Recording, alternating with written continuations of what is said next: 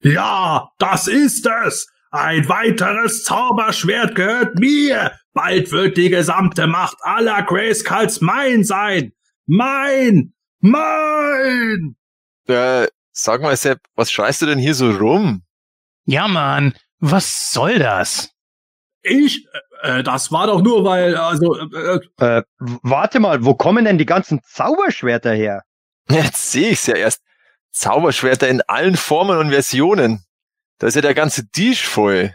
hey, Moment, die gehören mir. Vintage, Classics, Origins. Und das ist ja von den Eternia Minis. Und das hier vom Mondo He-Man. Sogar das aus der Grayskull DVD-Box hat er. ja. Und das Doppelseitige aus dem alten Brettspiel. Und nach nur fünf Würfelzügen war's mein. Ja, aber was machst du denn jetzt mit den ganzen Schwertern? Aus denen werde ich das ultimative Schwert der Macht schmieden und dann werde ich der Meister des Multiversums sein. Ah, mal wieder durchgeknallt also. Typisch. Das kommt davon, wenn man sich dauernd so viel mit dem He-Man-Kram befasst. Naja, bekloppt, aber harmlos. Ja schon, aber musste das ausgerechnet hier bei mir zu Hause passieren? Ach, äh, Matthias, mal eine blöde Frage. Ja. Bei deiner Sideshow-Statue kann man He-Man da sein Schwert in die Hand schieben? Nö, das ist zusammen mit der Hand aus einem Teil. Warum? Na, ich habe mich nur gewundert, warum Sepp hier eins ohne Hand hat. Ohne Hand? Meine Statue? Sepp, was hast du getan? Auch dieses Zauberschwert ist nun mein. Ich bring die um! Nein, Matthias, tu's nicht! Jens, hilf mir! Ich kann nicht! Warum nicht? Weil ich zuerst die ganzen Zauberschwerter einstecken muss, dann werd ich zum Meister des Multiversums. Das hemanische Quartett. Präsentiert von planeteternia.de. Es sieht fast so aus, als hätten wir derzeit einen Comic-Marathon im Podcast. In der Tat. Denn heute reden wir über die sechsteilige Serie Masters of the Multiverse. Aber auch an Hörerfragen haben wir richtig viel dabei. Und auch newsmäßig hat sich wieder was getan. Das alles und mehr hört ihr jetzt in Folge 193 des Hemänischen Quartetts mit dem multiversierten Sebastian, Dem multilingual sprechenden Michael Dem multitaskenden Matthias. Und Multibot 2 Aga Jens Behrens. Hey, äh, Moment mal, mein Username ist doch Nightstalker. jetzt nicht mehr Multibot 2, mein geliebter Grünschnabel. Äh, ich muss weg. Ha! Dann noch viel Spaß.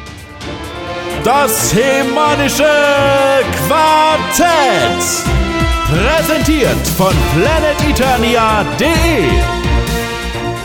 Liebe Hörer, wir nehmen gerade auf, da ist es Ende November und jetzt hört ihr die Folge, da ist es schon Dezember und das heißt, es ist Vorweihnachtszeit und das heißt auch, wir haben wieder unseren berühmt-berüchtigten und beliebten PE-Adventskalender auf der Seite laufen.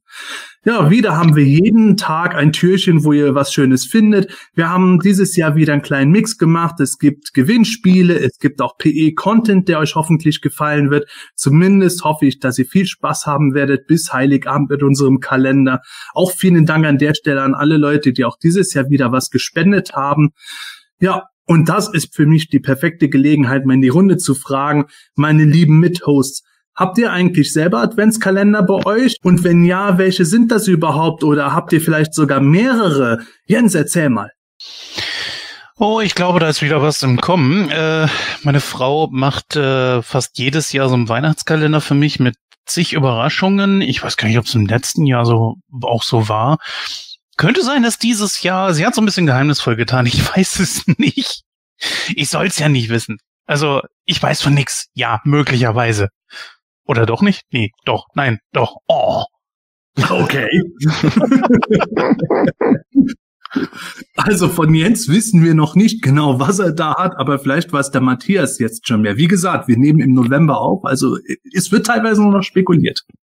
Nee, also bei mir ist relativ klar. Also ich habe äh, tatsächlich was bei uns letztes Jahr so, dass meine Frau so einen allgemeinen selbstgemachten Adventskalender gemacht hat und irgendwie waren sowohl die Kinder als auch ich nicht ganz so begeistert. Oh. und dann bin ich heuer et etwas eskaliert und habe äh, die volle Lego-Bandbreite besorgt. Also äh, Star Wars für mich, Lego City für den Sohnemann und Friends für die Tochter, aber dann auch noch zusätzlich äh, ein Barbie-Adventskalender für die Tochter und ein Hot Wheels-Adventskalender für den Sohn. Also wir sind ziemlich gut versorgt. ja, Wahnsinn. Ich weiß tatsächlich zum Zeitpunkt der Aufnahme auch nicht, ob ich einen Adventskalender haben werde oder beziehungsweise ich wollte mir eigentlich einen besorgen, den Zurück in die Zukunft Kalender von Playmobil.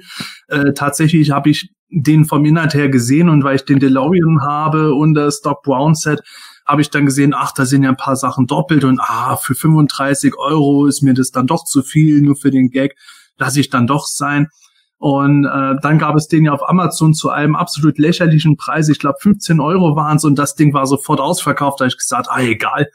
Und ich weiß nicht, ob äh, meine Familie mir noch irgendwie einen Schokoladen-Adventskalender plötzlich hinstellt. Ich habe auf jeden Fall einen für meine Frau vorbereitet, äh, also einen selbstgemachten Kalender. Mal gucken. Schön.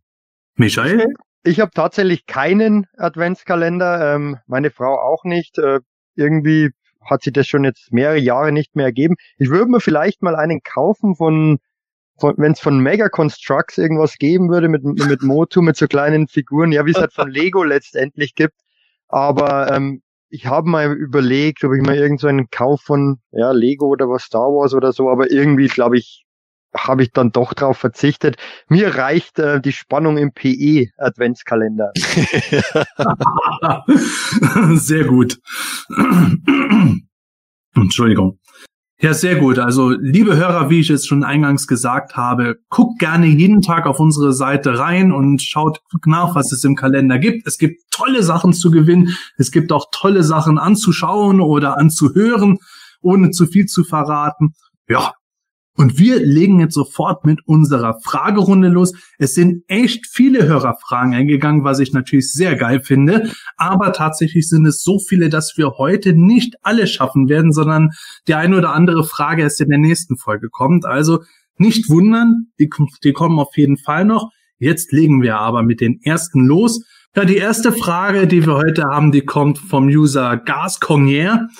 Der meint, gab es bei euch früher in der Kindheit Masters, die super selten waren. Also damit meint er jetzt nicht unbedingt Rio Blast oder Mosquito, sondern einfach ganz normale Figuren, die es aber einfach bei uns jeweils kaum zu finden gab. Er sagt zum Beispiel, dass er kaum Merman gefunden hat, ähnlich wie Zodek und so. Ja, wie sah es bei dir aus, Michael? Gab es da irgendeinen Charakter, wo es dich gewundert hat, dass du den nie bekommen hast? Tatsächlich war es bei mir, soweit ich mich da noch erinnern kann, also wie gesagt, das ist schon etwas verschwommen, tatsächlich auch den Merman ähm, relativ selten, beziehungsweise den hatte halt niemand. Ich hatte den nicht, Sodak hatte ich auch nicht.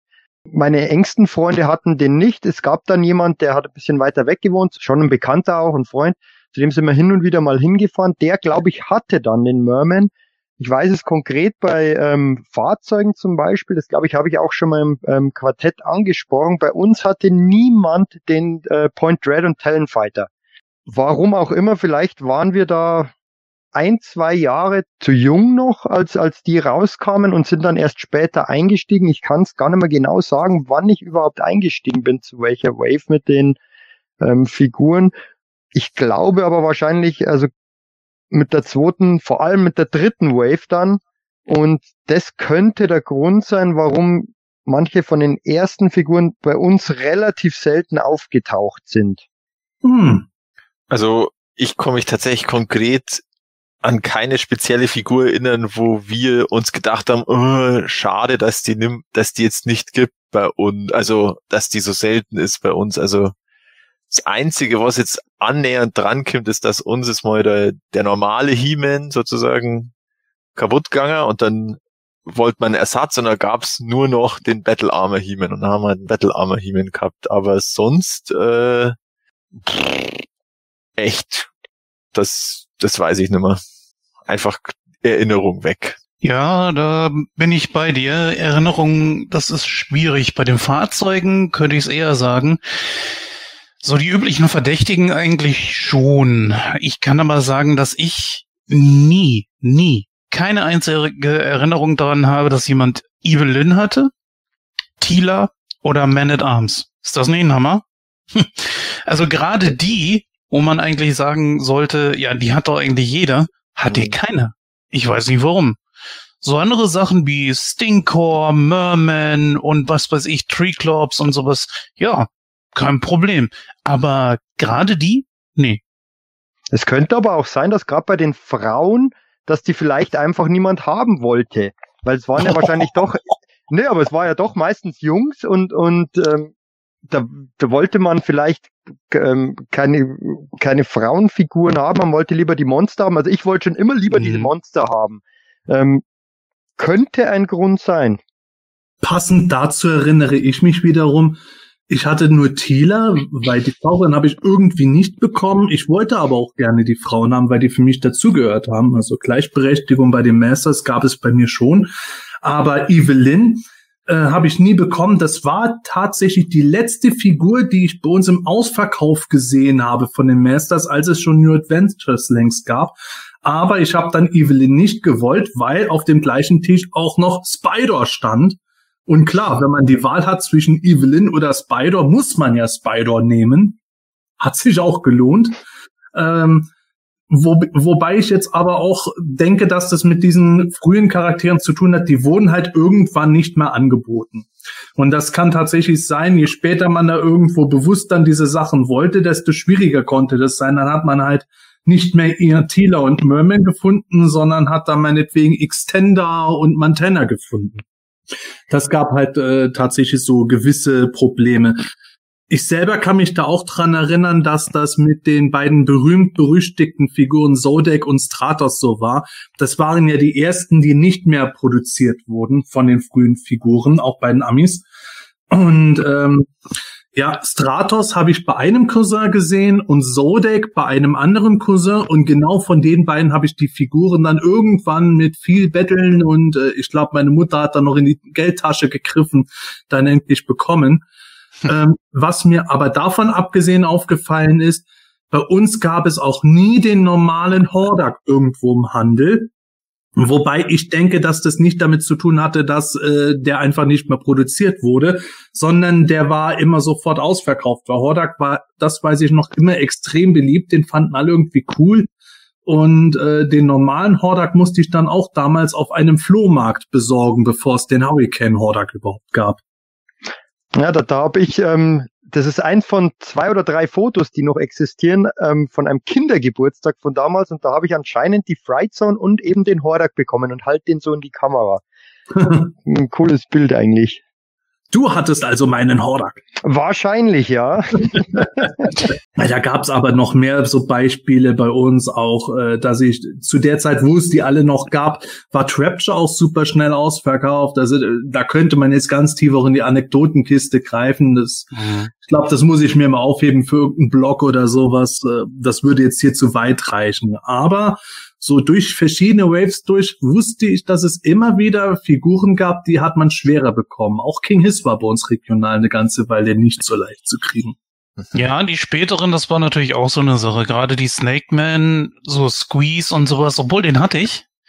Äh, Snakeface habe ich gar nicht gefunden. Der war mir auch als Kind relativ unbekannt. Ich kannte ihn zwar so im Vorbeigehen, aber äh, also anders gesagt, ich habe ihn wahrgenommen, aber nie gehabt.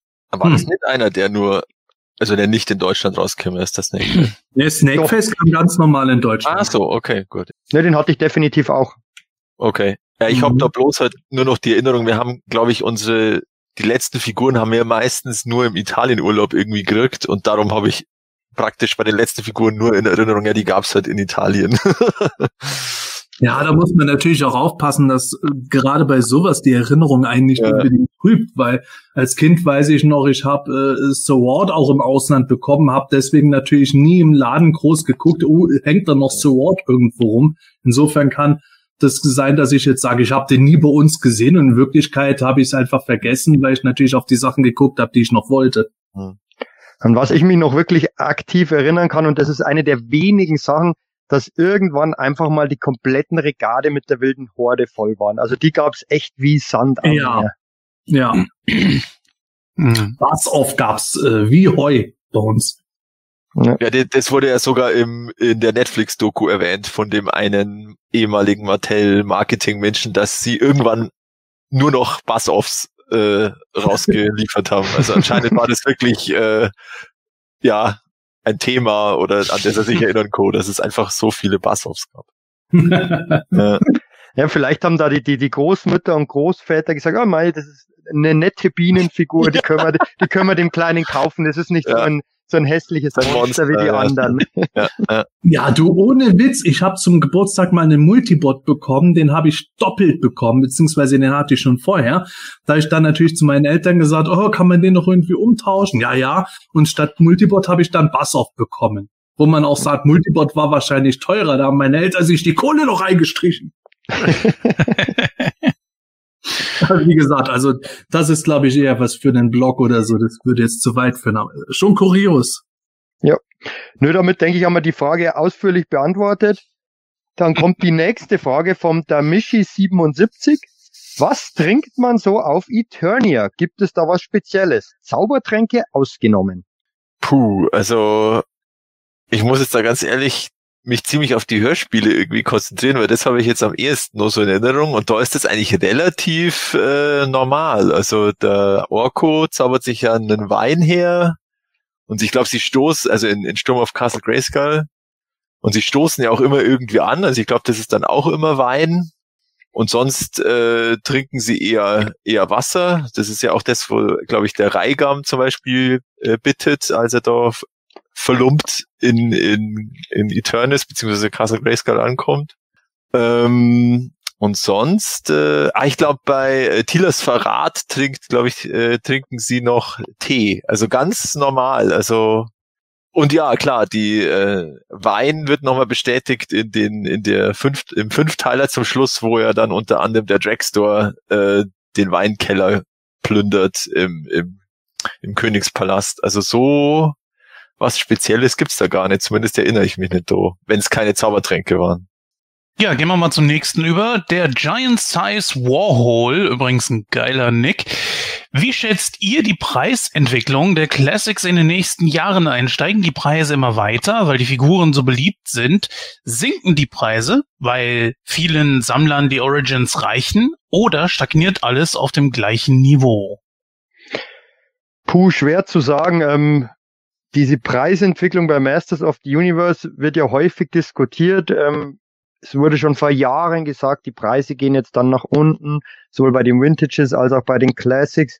Und faktisch gibt es seit einigen Jahren nur eine Richtung und das ist nach oben letztendlich. Und zwar sowohl bei den Vintage-Charakteren als auch bei, bei eher den obskuren Charakteren die vielleicht auch seltener produziert werden, wie so Charaktere wie Calyx oder sowas. Die, die haben mittlerweile ein Preisniveau erreicht, kann man eigentlich gar nicht glauben. Und ich schätze auch mal, dass die Classics jetzt nicht großartig im Preis sinken werden, ähm, weil es einfach was anderes ist als die Origins. Ich meine, das ist schon klar, aber das ist einfach eine andere Art von Line und es wird immer große Fans der Classics geben. Man sieht ja den ein oder anderen Sammlungsverkauf mittlerweile, aber die gehen ja auch zu Preisen weg. Ähm, das ist Wahnsinn. Und, und ich glaube einfach nicht, dass, dass die Preise da groß einbrechen werden. Gerade wenn jetzt auch die, die neue Line dann nochmal rauskommt, die ja eventuell zu den Classics passen wird, glaube ich nicht, dass die in der Beliebtheit groß sinken. Und auf keinen Fall wahrscheinlich bei den Vintage-Charakteren. Ich glaube, das wäre ein Thema, wo wir jetzt unseren PE-Dinner-Co-Teilnehmer, den CM halt da haben müssten, der die Preise der Classics sehr genau kennt und verfolgt. Das haben wir auch schon öfter beim PE-Dinner auch mit ihm dann äh, besprochen, wie man das so sieht und was er dazu sagt. Ich stimme dir aber grundlegend zu, Michael.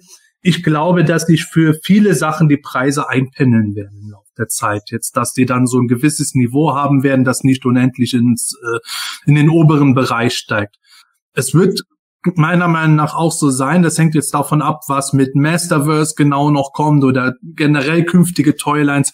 Wenn es wieder was für Sammler gibt, dass die Leute noch mehr äh, anspricht als die bisherigen Classics und sei es nur, dass es eine etwas modernere Version davon ist, also nicht vom Designer, sondern einfach von der Umsetzung, von der Technik her, dann kann es sein, dass halt wenn jetzt ein super genialer He-Man kommt, der alte He-Man dann nicht mehr ganz so im Preis steigt, wie es bisher jetzt äh, war, weil die Leute halt sagen, jetzt habe ich eine günstige Alternative dafür. Grundlegend glaube ich aber, haben die Classics halt den großen Vorteil dieser enormen Bandbreite, die auf lange Zeit wahrscheinlich umfangreichste Masters Toyline aller Zeiten, wo man halt nicht nur jeden, jeden obskuren Charakter findet, sondern eben auch im gleichen Stil so viele bekannte Charaktere, die halt eben auf Sammlerlevel gemacht sind, was Bemalung und Zubehör und so betrifft. Da muss erstmal was Vergleichbares kommen, dass da die Preise wieder fallen würden, weil man sieht es ja an uns selber auch. Wir haben heute in der Regel etwas mehr Geld zur Verfügung als da, wo wir Anfang 20 waren. Und viele sagen jetzt auch, ja, jetzt habe ich bei mir vieles halt relativ solide. Ich habe mein Auskommen jeden Monat, jetzt kann ich mir das auch mal leisten, eben einen Huni für die eine oder andere Figur auszugeben. Stimmt wohl. ich glaube, das ist auch schon ein bisschen charakterabhängig. Ich habe schon den Eindruck, dass so komplett nicht obskur, aber halt wirklich Randcharaktere, wie jetzt zum Beispiel ein King Chubla oder äh, die hintere Reihe von den Princess mhm. of Power Figuren, da ist, da geht's schon eher runter, würde ich sagen. Aber da ist ja auch immer die Frage, ob diejenigen, die sie haben, bereit sind, sie zu einem niedrigeren Preis zu verkaufen und sagen, okay, ich nehme jetzt sozusagen diesen Verlust in Kauf, damit ich den Platz wieder hab und ein bisschen Geld reinkriege, oder sie sagen einfach, nee, ich will, ich will keinen Verlust mit den Figuren haben, ich hab die jetzt und lieber lager ich sie ein, als dass ich da jetzt 15 Euro Verlust mache. Äh, da ist halt die Frage, wo dann dort diese, wo das dann mal anfängt, dass dann plötzlich alle ihre, diese Figuren für niedrigeren Preis verkaufen. Ähm, aber äh, da stimme ich allen zu. Also die Vintage-Charaktere, die, die werden ihren Preis behalten bis steigen. Äh, abgesehen davon, wenn irgendwann die Menschheit komplett andere Probleme hat, äh, als sich Actionfiguren zu kaufen und dann die Leute auf ihren Bergen von Plastik sitzen und das nicht mehr loskriegen, dann, dann sind die Preise eh wurscht. Aber äh, ja, so würde ich das auch sehen. Und ja, Masterverse spielt da natürlich auch eine Rolle. Wird es irgendwie Classics kompatibel? Passt es irgendwie dazu? Dann wird wahrscheinlich die, die Classics-Sachen vielleicht noch wertvoller, weil dann manche Leute sagen, oh, ich, ich will da jetzt mal die passenden Figuren von da auch noch dazu haben. Ähm, ja, mal schauen. Also ich denke, im Großen und Ganzen werden sie eher teurer werden, bis eben der Zeitpunkt kommt, wo kein Mensch mehr Actionfiguren sammelt. ja. Ja, das kann ja kommen. Ne? Ja. Äh, der Markt der Actionfiguren ist ja schon längst nicht mehr wie in den 80ern oder 90ern. Die, die Videospiele haben ihr Übriges getan. Die Classics, ja, es ist die umfangreichste Line, wie Sepp schon sagte. Und es ist, betrifft ja nicht nur das, es gibt ja so viele Figuren, die man auch aus anderen Bereichen dazu tun kann. Conan haben wir jetzt gesehen. Es gibt bald äh, diese kleine Miniserie von Super Seven, die die gleichen Teile benutzt. Der Toxic Avenger ist rausgekommen. Super Seven hat jetzt die Thundercats wieder neu aufgelegt, die auch zu den Classics passen. Und, und, und, und, und. Es gibt einen Batman, es gibt einen Superman mit diesen Teilen und so weiter. Also die die, die Bandbreite ist schon ziemlich groß. Und dass es nochmal so umfangreich wird, die Chance, die äh, sehe ich hier gen Null. Die äh, Origins sind eine schöne äh, Alternative im Moment. Sie bringen ein bisschen frischen Wind rein und ja, ich äh, finde die Figuren auch ganz gut. Trotzdem bleiben die Classics bei mir auf jeden Fall die Nummer eins. Und ich denke auch früher oder später werden wir mit Sicherheit, wenn es nicht gerade sogar Mastersverse ist, auch wieder Figuren da in der Richtung sehen. Also es, es gibt nichts umfangreicheres. Wir haben so viele Figuren gesehen, die äh, aus den hintersten Reihen rauskamen, sogar Figuren, aus, die nur auf Konzeptzeichnungen basierten. Ich glaube, dass da eher die, die, zumindest die Vintage-Charaktere definitiv im Preis steigen werden. Bei den Vintage wird es nicht anders sein. Äh, ich glaube aber, dass eher bei den Vintage, um da mal ganz kurz einen Satz sozusagen, dass die Coms da extrem im Wert steigen werden, weil quasi die 80er Figuren nach und nach jetzt auch langsam aber sicher ich will nicht das Wort verfaulen nehmen, aber ihr wisst, was ich meine. Also aber, aber Jens, das heißt, das heißt doch schon seit, seit Ewigkeiten, dass die verfaulen. Das habe ich schon vor zehn Jahren gehört. Und bei mir, ungelogen, sind, ich würde fast sagen, 100 Prozent der Figuren genauso aus wie vor zehn Jahren.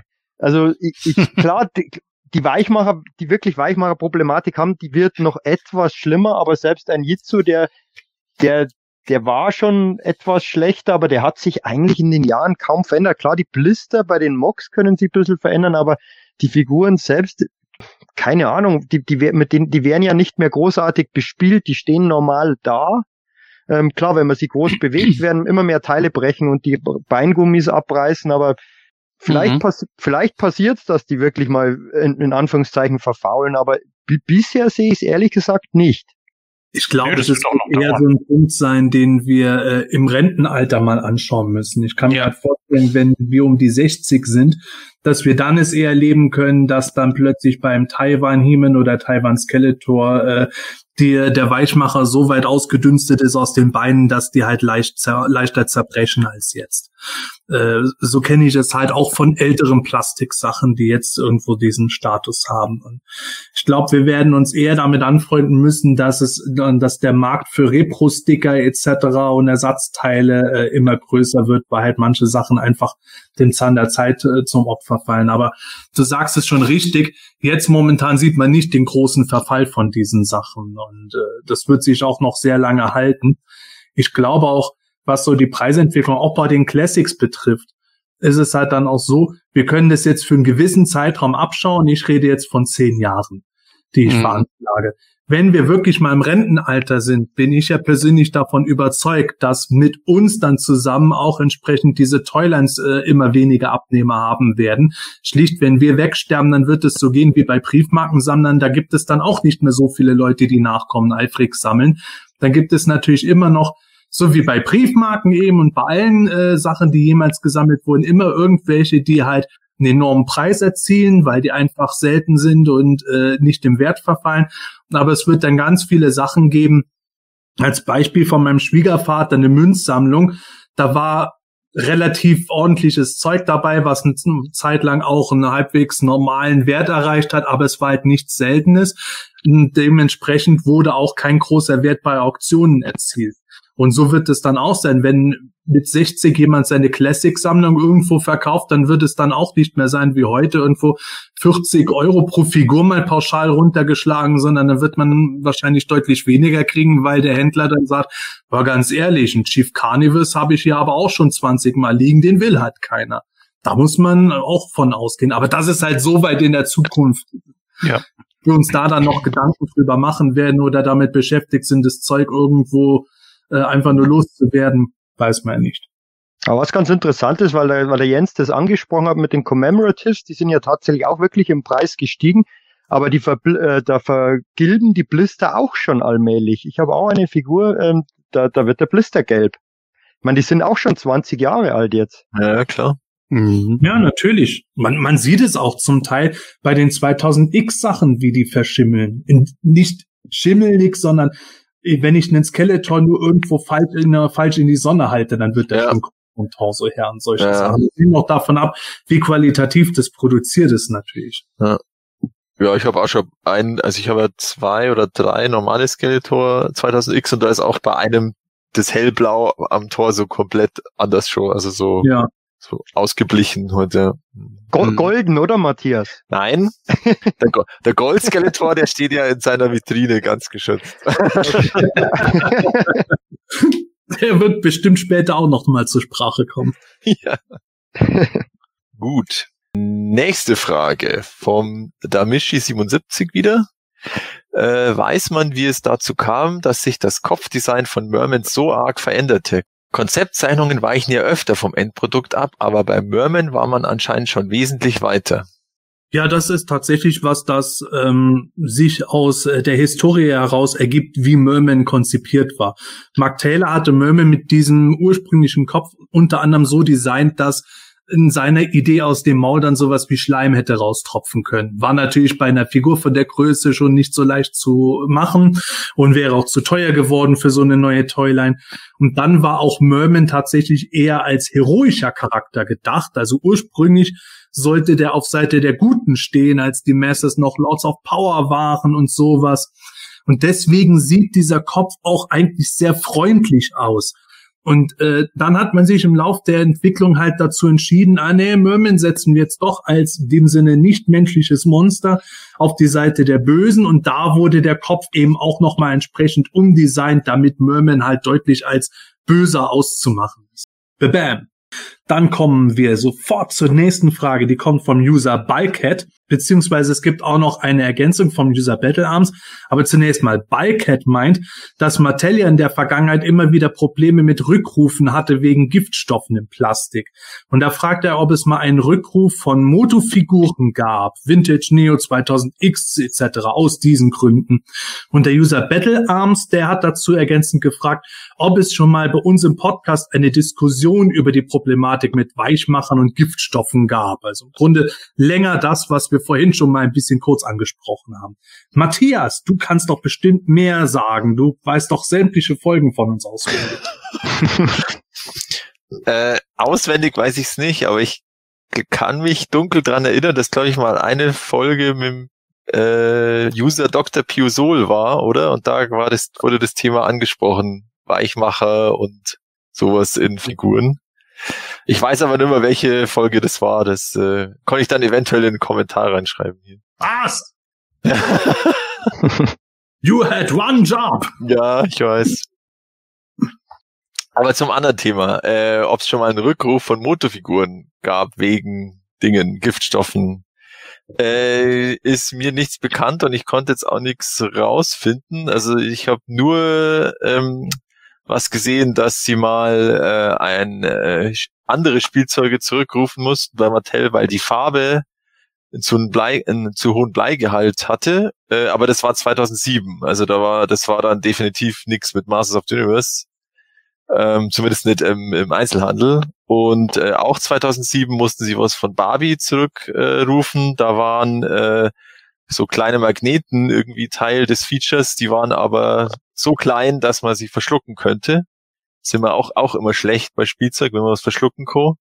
Und außerdem gab es auch mal ein Problem, steht auch nicht genau da hier, ich habe jetzt da nur Wikipedia als Quelle, dass bei bestimmten Spielzeugen sich äh, Kleinteile lösen konnten und dann ist auch wieder der Klassiker Erstickungsgefahr durch, durch Verschlucken.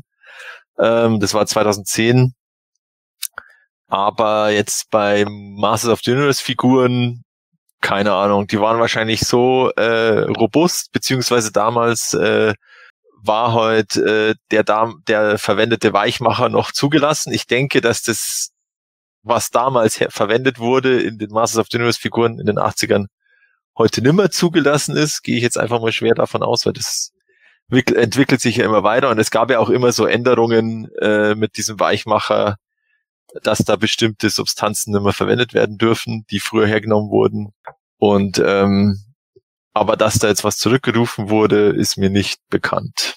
Ich kenne es tatsächlich auch nur, was Rückrufe betrifft, eben was verschluckbare Kleinteile betrifft oder gefährliche Sachen, so gerade aus den 80er Jahren. Da gab es ja diese berühmten Fälle, vom, ich glaube, es war ein Kampfstern Galactica Schiff, wo Junge sich die Rakete den Rachen geschossen hat und daran erstickt ist oder eine Rollerblade Barbie, äh, wo die Roller Skates so das äh, Feature von Sword hatten und Funken geschlagen haben und die haben dann aber irgendwas in Brand setzen können, weil die so stark waren. Äh, aber giftstoffmäßig bei den Masters ich wäre mir ziemlich sicher, dass wir das mitgekriegt hätten, wenn es da mal eine Rückrufaktion gegeben hätte. Also ich weiß, also Rückruf ist es nicht. Ich weiß, dass der Dragon Blaster Skeletor, glaube ich, war das. Der hätte ja ähm, Talkumpulver sprühen können sollen, also was was ähm, explosiv oder leicht entzündlich war. Ähm, und das, da gab es auch schon Prototypen davon, wurde ausprobiert, aber das war dann doch zu gefährlich und das wurde dann wieder zurückgerufen, ähm, war aber noch nicht in Produktion. Ähm, das ist aber das äh, etwas, was in diese Richtung gehen würde, aber ansonsten ist mir bei den Masters of the Universe auch nichts bekannt, dass da irgendwie was zurückgerufen wurde. Ich glaube, die, die, die Kontrollen sind so streng schon im Vorfeld. Ähm, je näher wir ähm, in die Gegenwart kommen, würde ich sagen, noch strenger. Ähm, denke ich auch, dass, dass das einfach so gut wie es geht im Vorhinein verhindert wird. Also die Folge mit Dr. Piesol ist übrigens die, äh, die 89, also falls jemand anhören will. so, der User Racoonos, ich hoffe, das spricht man richtig aus, äh, fragt hier, in der 80er Cartoon-Folge Gewissensbisse wird gezeigt, wie He-Man sich in Adam zurückverwandelt. Vor allem mit dem Hintergrund, dass der Zeichentrick in Deutschland nicht so populär gewesen ist. Wie habt ihr euch diese Rückverwandlung immer vorgestellt? Michael? Puh, ich habe mir da ehrlich gesagt nie großartige Gedanken drüber gemacht. Für mich war das einfach so, eher in die andere Richtung natürlich, dass He-Man, dass Prince Adam sich in He-Man verwandelt bei der Rückverwandlung, wie gesagt, habe ich mir keine großartigen Gedanken gemacht. Er wird halt einfach irgendwo hingegangen sein, wo ihn keiner gesehen hat, beziehungsweise die, die ähm, es nicht wussten, dass er eine Doppelidentität hat, was ja die meisten waren.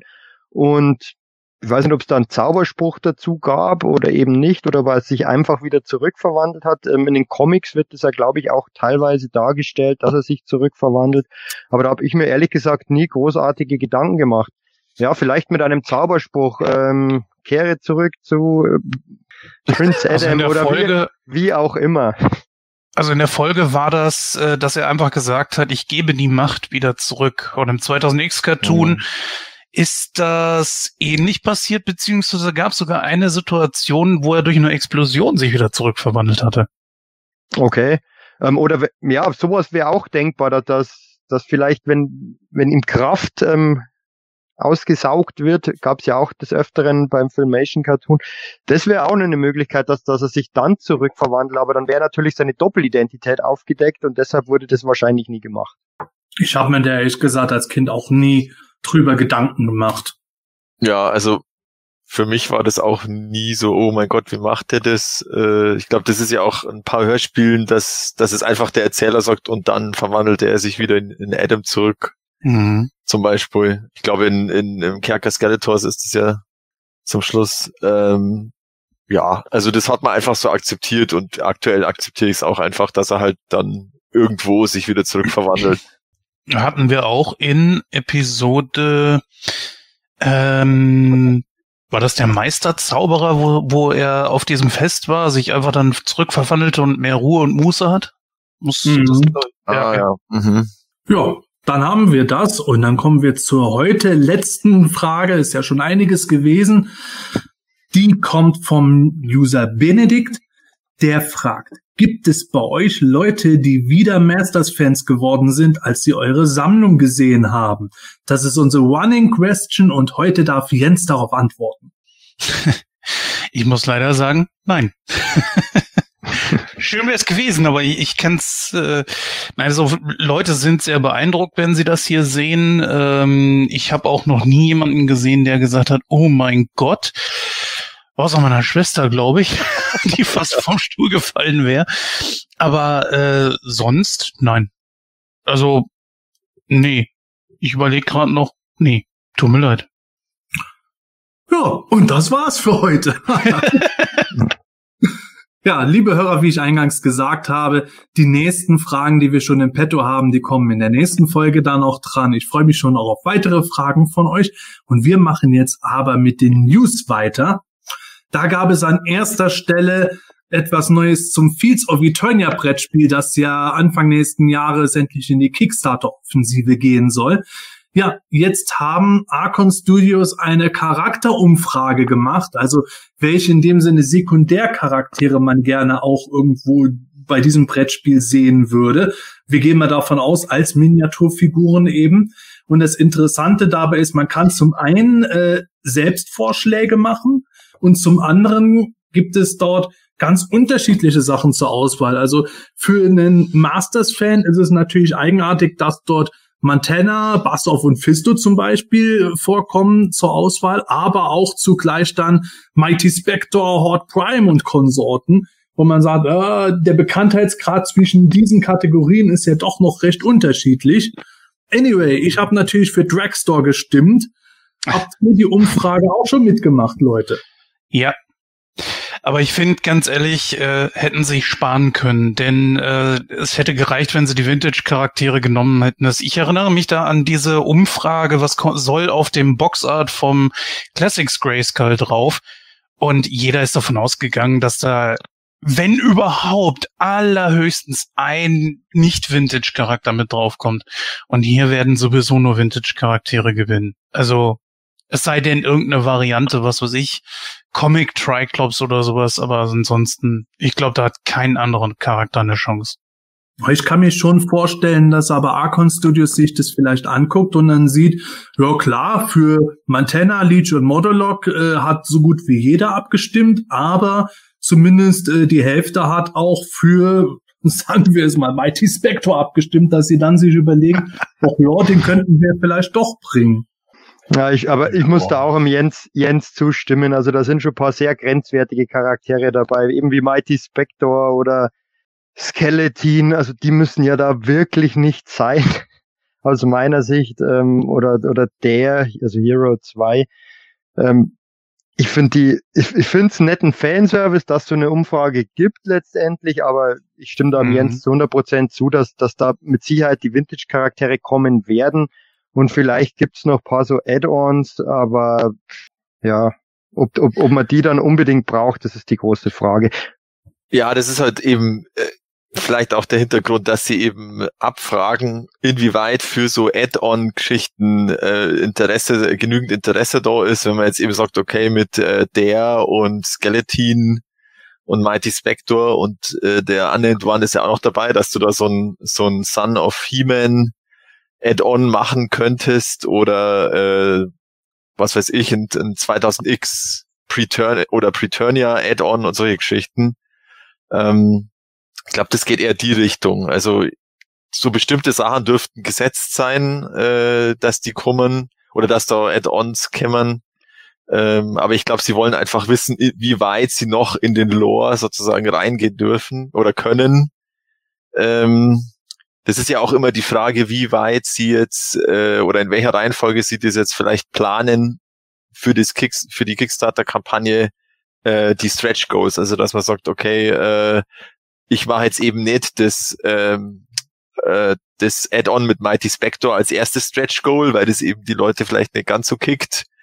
Äh, da mache ich lieber das erste Stretch Goal mit meinetwegen hier äh, Fisto, Speakor und und ähm, keine Ahnung, Montana, einfach so ein Misch, ganz zufällig jetzt eine Mischung genannt. Ähm, also, muss, man kann ja auch mal davon ausgehen, dass Aaron Studio, die machen das jetzt, die sind jetzt vielleicht nicht ganz so in dem Thema Masters of the Universe drin.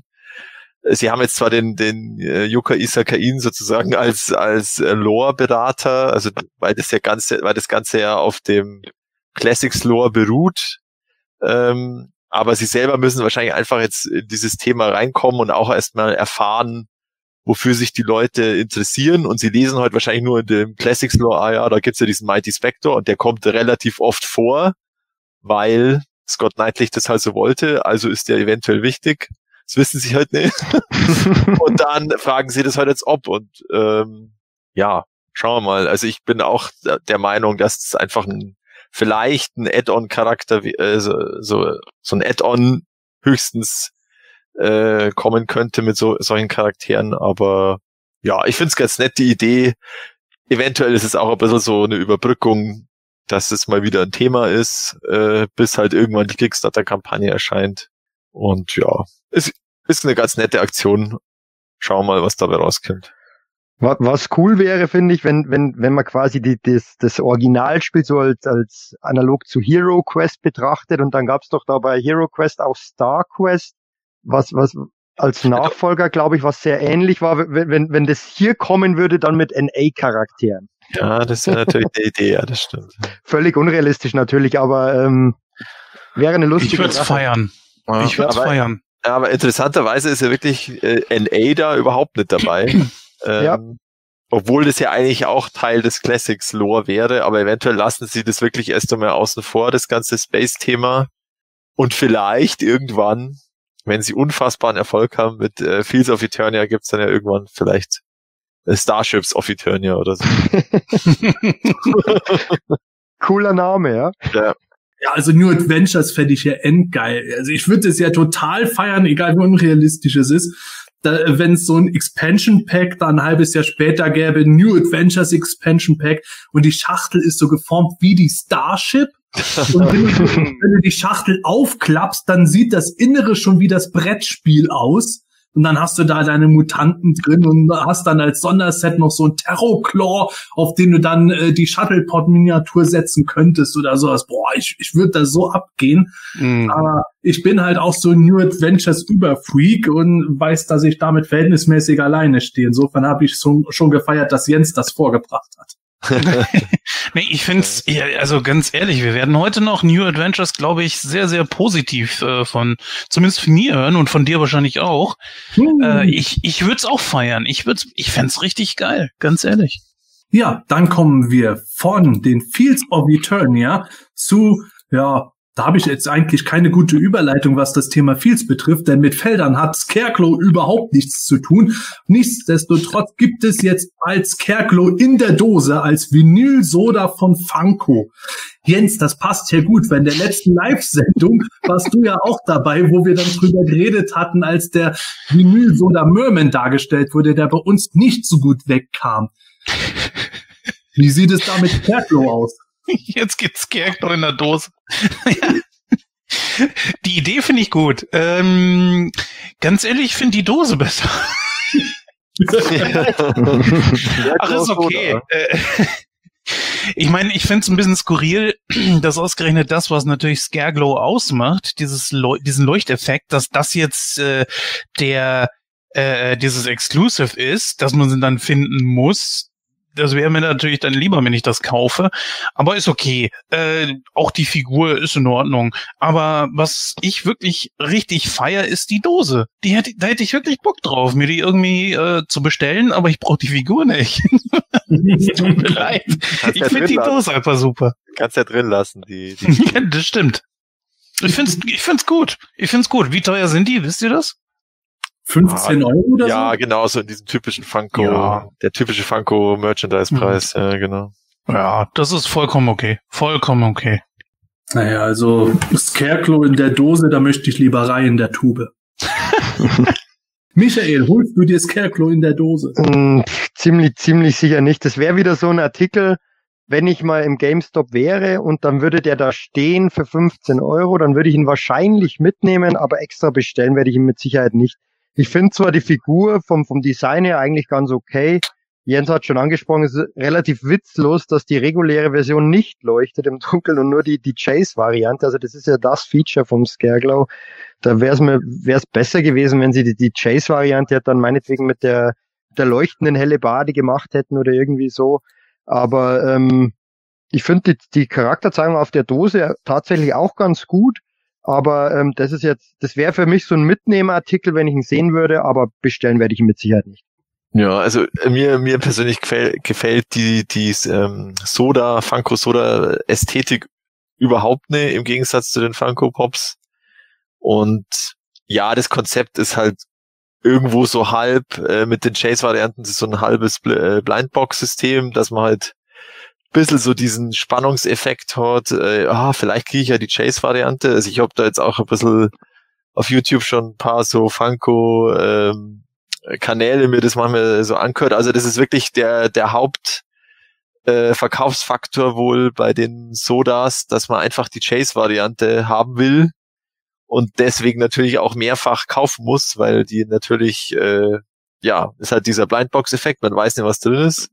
Und anscheinend funktioniert das, ja, weil also ich habe den Eindruck, dass das Soda äh, jetzt neben den Funko Pops so das einzige Produkt ist, äh, was sich bei äh, Funko jetzt länger gehalten hat und ja, also wie gesagt, ich finde es ganz äh, ganz interessant äh, aus Motosicht auch, dass es da weitergeht. Also da kommen ja immer wieder manchmal so Exclusive. Ich glaube jetzt letztens war auch mal die Shira war ja auch so ein Exclusive äh, oder oder der Faker gab's mal und lauter so kommt immer wieder so in der losen Reihenfolge. Man man versteht jetzt nicht ganz, was das, ob, ähm, was da jetzt genau die Systematik dahinter ist. Aber so ist es ja bei Funko insgesamt und ähm, ja, ganz nett, aber auch nichts für mich. Oh, also ich fände ja wirklich cool, wenn sie bei Vinyl, wie heißt das, Vinyl Soda, wenn ja. sie da irgendwo, wenn Soda kommt, dann noch ein C oder ein K in Klammern hintersetzen. Vinyl Soda. Ja. Ich glaube, wir müssen zum nächsten Thema wechseln. ja. Ja, wir haben gar nicht so viele News zum jetzigen Zeitpunkt äh, der Aufnahme da, aber es gibt Neuigkeiten von der PowerCon. Die findet nächstes Jahr, sofern nicht doch wieder irgendwas pandemiemäßig dazwischen kommt, zwischen dem 11. und 12. September statt in Anaheim. Das ist ja schon mal eine gute Sache, dass sie da jetzt fest planen. Und ja, die haben ganz viele Sachen schon erzählt, was sie wieder machen wollen und auch mit äh, Panels wieder etc. pipapo, was sie da schon angeteased haben. Was ich aber bemerkenswert fand, war äh, vor allen Dingen, dass die PowerCon eine eigene Toyline starten wird. Und das ist äh, für mich tatsächlich äh, schon auch im ersten Moment das Ding gewesen, dass ich sofort gesagt habe, ah, jetzt machen die mit den Classics weiter. Ja, geil, endlich die Masken der Macht im Mund. Und dann lese ich, ach nee, das ist ja gar keine Masters of the Universe Toyline, sondern eine ganz neue Toyline, die jo, Masters of the Universe Fans ansprechen wird. Und viel mehr wissen wir auch noch nicht, außer dass halt äh, die äh, potenziellen Käufer stark eingebunden werden sollen. Aber um was es sich dabei genau handeln wird, keine Ahnung. Ich kann nur spekulieren, vielleicht irgendwas so wie das, was die Four Horsemen die letzten Jahre gemacht haben mit Mythic Kingdom oder so. Oder Matthias, hast du da mehr gehört von deinem Freund Val Staples? ja, genau. Ähm, nein, tatsächlich nichts. Also das ist ja wirklich, ähm, die wissen es selber noch nicht, weil sie ja das alles abfragen wollen über die Umfragen. Also jetzt in, im ersten Schritt bei den Leuten, die in den letzten Jahren, äh, also 2019 und 20 Tickets beziehungsweise Exclusives direkt bei der PowerCon gekauft haben. Moment, die, die kündigen eine Toyline an, wissen aber selber noch nicht, was das für eine Toyline wird. Ja. Also so habe ich es verstanden. Also äh, sie wollen alles abfragen. Also im Sinne von, äh, was ist das Thema? Also was ist de, das die Ausrichtung, der sage ich jetzt mal, also eher Fantasy, eher Science Fiction und wie viele Bewegungspunkte soll es haben und wie soll die Verpackung sein? Also es soll ganz Fan eingebunden sein und da bin ich, äh, also ich habe jetzt nichts direkt bei Ihnen bestellt die letzten Jahre, also kann ich da nur zuschauen, aber ich bin schon gespannt, wie da die äh, wie das da abläuft und was dann da rauskommt. Äh, ja, und eine erste ganz vorsichtige Schätzung äh, zeitlich, also frühestens wird es dann 2022 damit losgehen mit der Toyline. Und ja, also was ich ganz interessant finde, ist, dass dann auch immer alles äh, ganz transparent sein soll. Also man wird immer genau wissen, wie viel äh, produziert werden und dann sozusagen je mehr produziert werden, sinkt dann auch der Preis. Also so habe ich das jetzt verstanden in dieser, in dem Post auf der, auf der PowerCon Website. Mhm. Ja, das ist dann auch immer eine Frage, wie, wie schnell das sozusagen geht, also ob das dann on the fly geht, also wenn dann da einer, was weiß ich, zehn bestellt, dass da sofort dort steht, aha, mit deinen zehn Bestellungen hast du jetzt den Preis wieder einen Dollar gedrückt pro Exemplar. Ähm, aber ja, da muss man sich jetzt wahrscheinlich einfach überraschen lassen. Und ja, ich fand es auch ganz interessant, aber ich, äh, ich denke, da muss noch ganz oft in irgendwelchen Kommentaren oder äh, auf Facebook geschrieben werden, nein, es ist keine Moto-Toyline. Sorry. Äh, weil das natürlich im ersten Moment immer die erste Assoziation ist, äh, dass da irgendwas hm. Moto-mäßiges kommt von der PowerCon. Also irgendwie hört sich das schon ein bisschen eigenartig an, das Ganze. Das hört sich noch nach so früh, noch ja, früher nicht Planung an.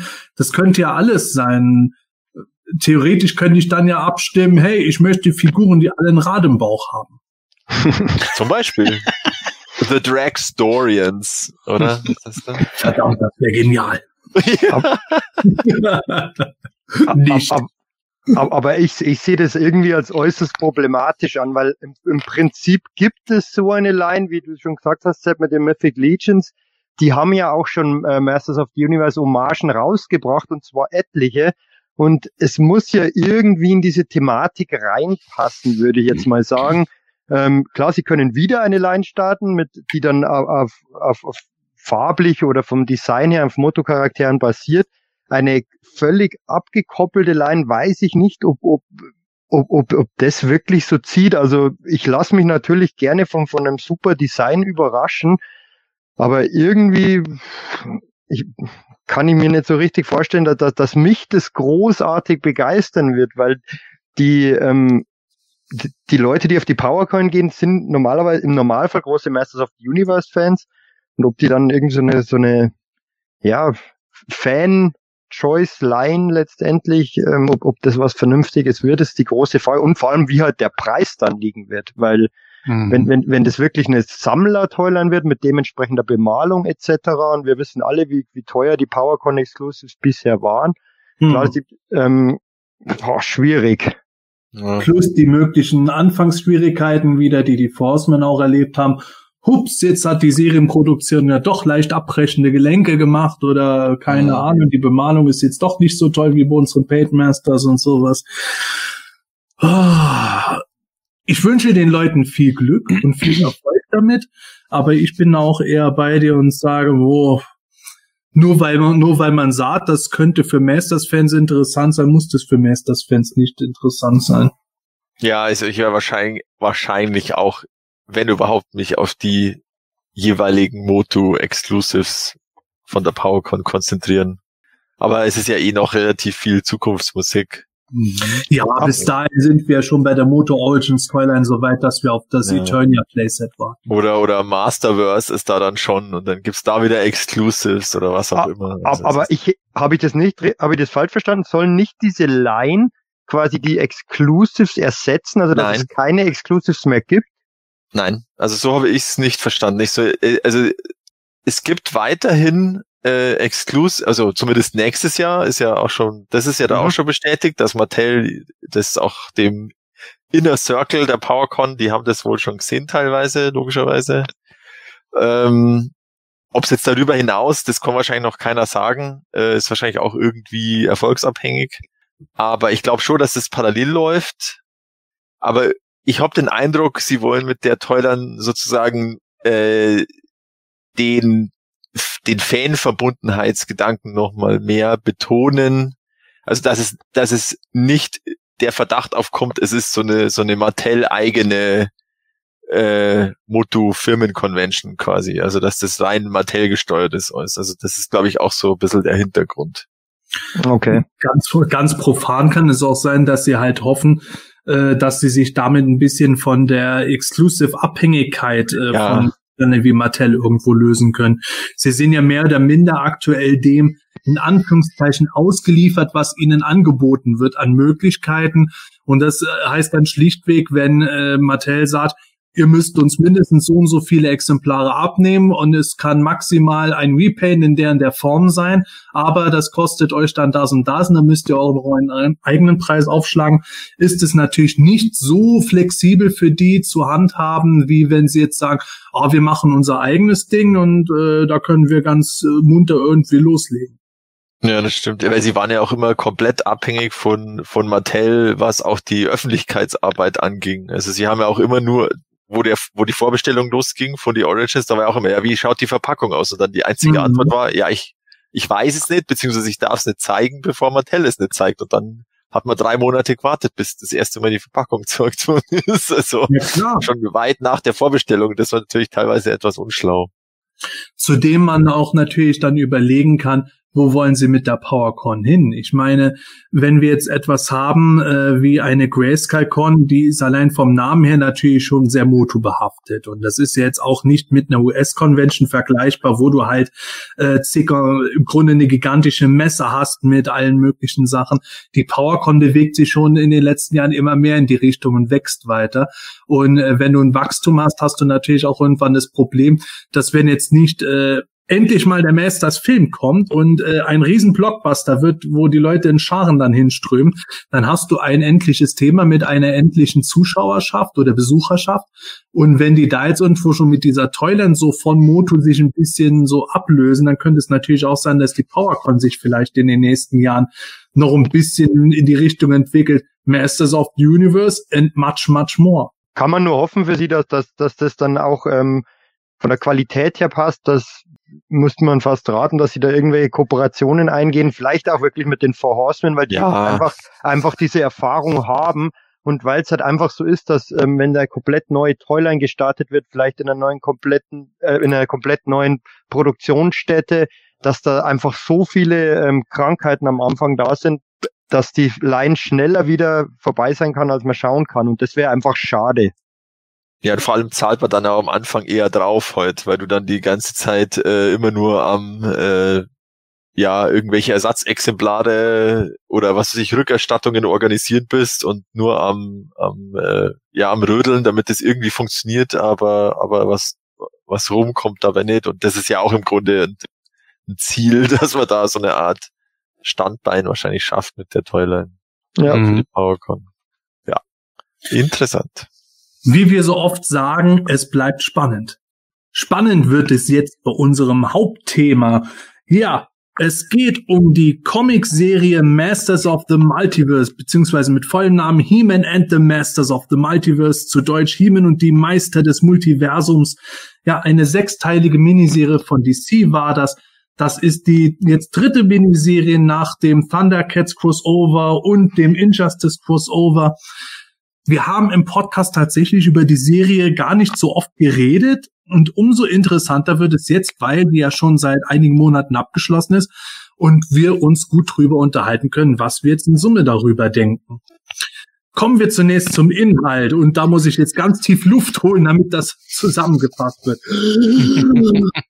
ja, auf, äh, nennen wir es mal Anti-Eternia, Dort sind Heeman und seine Freunde durch eine dunkle Form der Zauberkraft korrumpierend und hausen in Castle Hellskull, während Prinz Keldor zusammen mit vielen, in Anführungszeichen, Evil Warriors tatsächlich Gutes um im Königspalast lebt. Also kurz gesagt, wen wir normalerweise als Gute kennen, ist hier böse und wen wir als böse kennen, der ist hier gut. Jedenfalls, eines Nachts tauchen die He-Männer, sage ich mal, aus dem Realfilm und dem Teppers Game-Universum bei Keldor auf. Der Movie He-Man berichtet, dass Quilder entdeckt hat, dass He-Man nur in diesem Universum böse ist, weshalb er diese Welt Anti-Eternia nennt. Dieser Anti-He-Man also reist aktuell durch die Universen und wird immer mächtiger, je mehr Zauberschwerter er erbeutet. Und so die Macht Grayskull jedes Universum in sich aufnimmt. Sein Ziel ist die Hauptmacht, aus der sich alle Grayskulls des Multiversums speisen. Da Hemen in allen anderen Universen stets seinen Ernstfeind Skeletor besiegt, vermutete Quilder, bevor er ermordet wurde, dass Keldor in diesem Universum nun Anti-Hemens Erzfeind ist und ihn deshalb besiegen kann. So schließt sich also der Anti-Keldor den beiden He-Männern an, um Anti-Hemen aufzuhalten und das Multiversum zu retten. Das Trio verfolgt Anti-Hemen zunächst ins New Adventures Universum, dann in die 2000X Welt, ins Filmation Universum und schließlich in das Universum, welches den allerersten Masters Geschichten aus den frühen Minicomics entspricht. Unterwegs wird der Teppers Heeman getötet, auch der Realfilm Heeman muss sich opfern und selbst die Cosmic Enforcer können Anti-Heeman nicht aufhalten. Zugleich fürchtet Keldor, dass es sein Schicksal ist, zu Skeletor zu werden, zumal sein Gesicht auch noch schwer verletzt wird, als im Filmation-Universum der Starseed zerstört werden muss.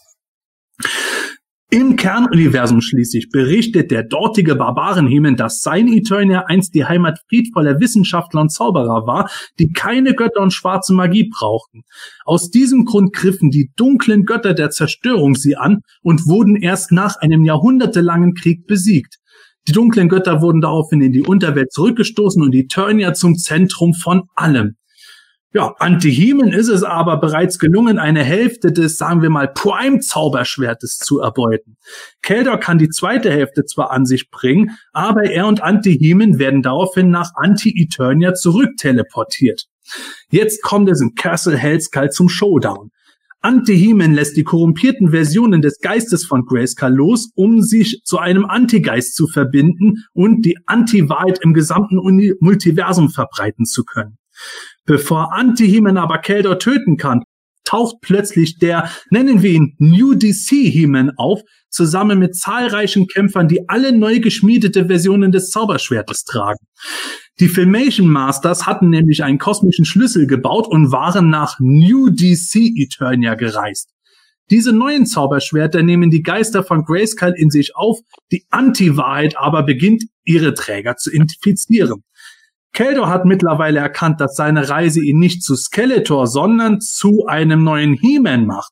Er zieht sich mit seiner erbeuteten Zauberschwerthälfte Kraft aus dem Schwert von Anti-He-Man, verwandelt sich daraufhin in den, ich weiß es nicht, Anti-Anti-He-Man, ist das Eindringen der dunklen Götter zu verhindern. Die Anti-Wahrheit verschwindet aus allen korrumpierten Wesen, die ihre Taten daraufhin bereuen. Anti-Hemens Schwert wiederum löst sich auf und er verwandelt sich in einen ganz ausgemergelten Prinz Adam zurück. Im Sterben erkennt Adam, dass die dunklen Götter seinen Selbsthass ausnutzten und die Anti-Wahrheit eine Lüge war. Ja, einige Tage später sind endlich alle wieder in ihren jeweiligen Universen. Der King Heman aus dem New DC-Universum hat seine auserwählten Kämpfer mit den Zauberschwertern ausgestattet und sie in die Universen geschickt, deren He-Männer bereits tot sind, um dort die zerstörten Castle Grayskulls wieder aufzubauen und jeweils Eternia zu schützen. Auch neue Universen entstehen dabei. Auf Anti-Eternia wiederum sind die geretteten Masters nun wieder Teil der Palastwache, während sich Prinz Keldor ab sofort jeweils an in Hemen verwandelt, wenn er gebraucht wird. Puh, viel zu erzählen aus diesen sechs Heften. Wir werden jetzt versuchen, so ein bisschen Heft für Heft durchzugehen. Ja, fangen wir doch mal direkt mit Heft 1 an. Da ist es ja so, wir werden in die Welt von Anti-Eternia eingeführt und das wäre meine erste Frage an euch dieses Anti-Eternia, das ist ja ganz interessant, das basiert ja natürlich auf unserem allseits bekannten und beliebten Anti-Eternia-Hörspiel, ist dann ja aber doch ein bisschen anders, als man es erwarten würde.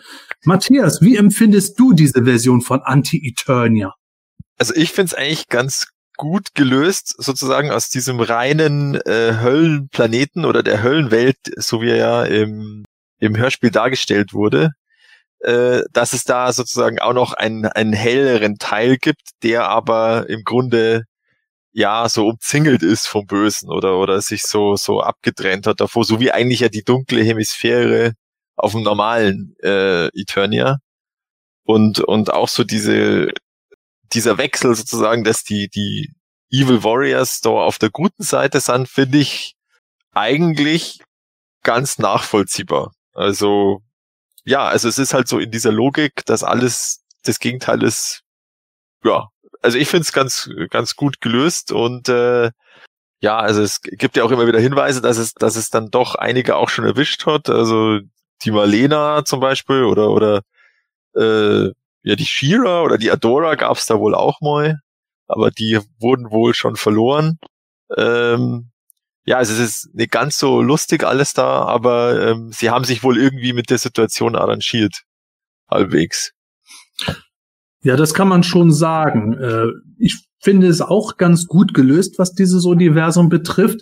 Es ist nicht das Anti-Eternia aus den Hörspielen eins zu eins, weil es dort schlichtweg keinen Keldor hätte geben können. Aber ich finde das eine interessante Prämisse auch, dass eben die normalerweise Evil Warriors wie Triklops etc. dort gut sind und eben Keldor auf dieser Welt die Rolle von Prinz Adam einnimmt, als der, der verantwortungslos ist, nicht so ganz ernst genommen wird und ist damit seinen Buddies äh, Lynn, Red Beast nennt es sich, also Beastman, äh, unterwegs, hat mit äh, sagen wir mal, Good Lynn statt Evelyn halt äh, eine Affäre oder eine Liebschaft, die ihm ja. zu Zauberei mehr schlecht als recht beibringt, also das Äquivalent zu Thieler ist und so. Das fand ich schon ganz gut als Prämisse. Michael, wie siehst du das? Ähm, ich, kann ich euch nur zustimmen. Ich finde es auch ganz gut gelöst. Ähm, das erwartet man ja irgendwo auch auf eine gewisse Art und Weise von so einer Anti-Welt, dass, dass da einfach alles umgedreht ist. Ähm, und das haben sie, finde ich, ganz gut dargestellt.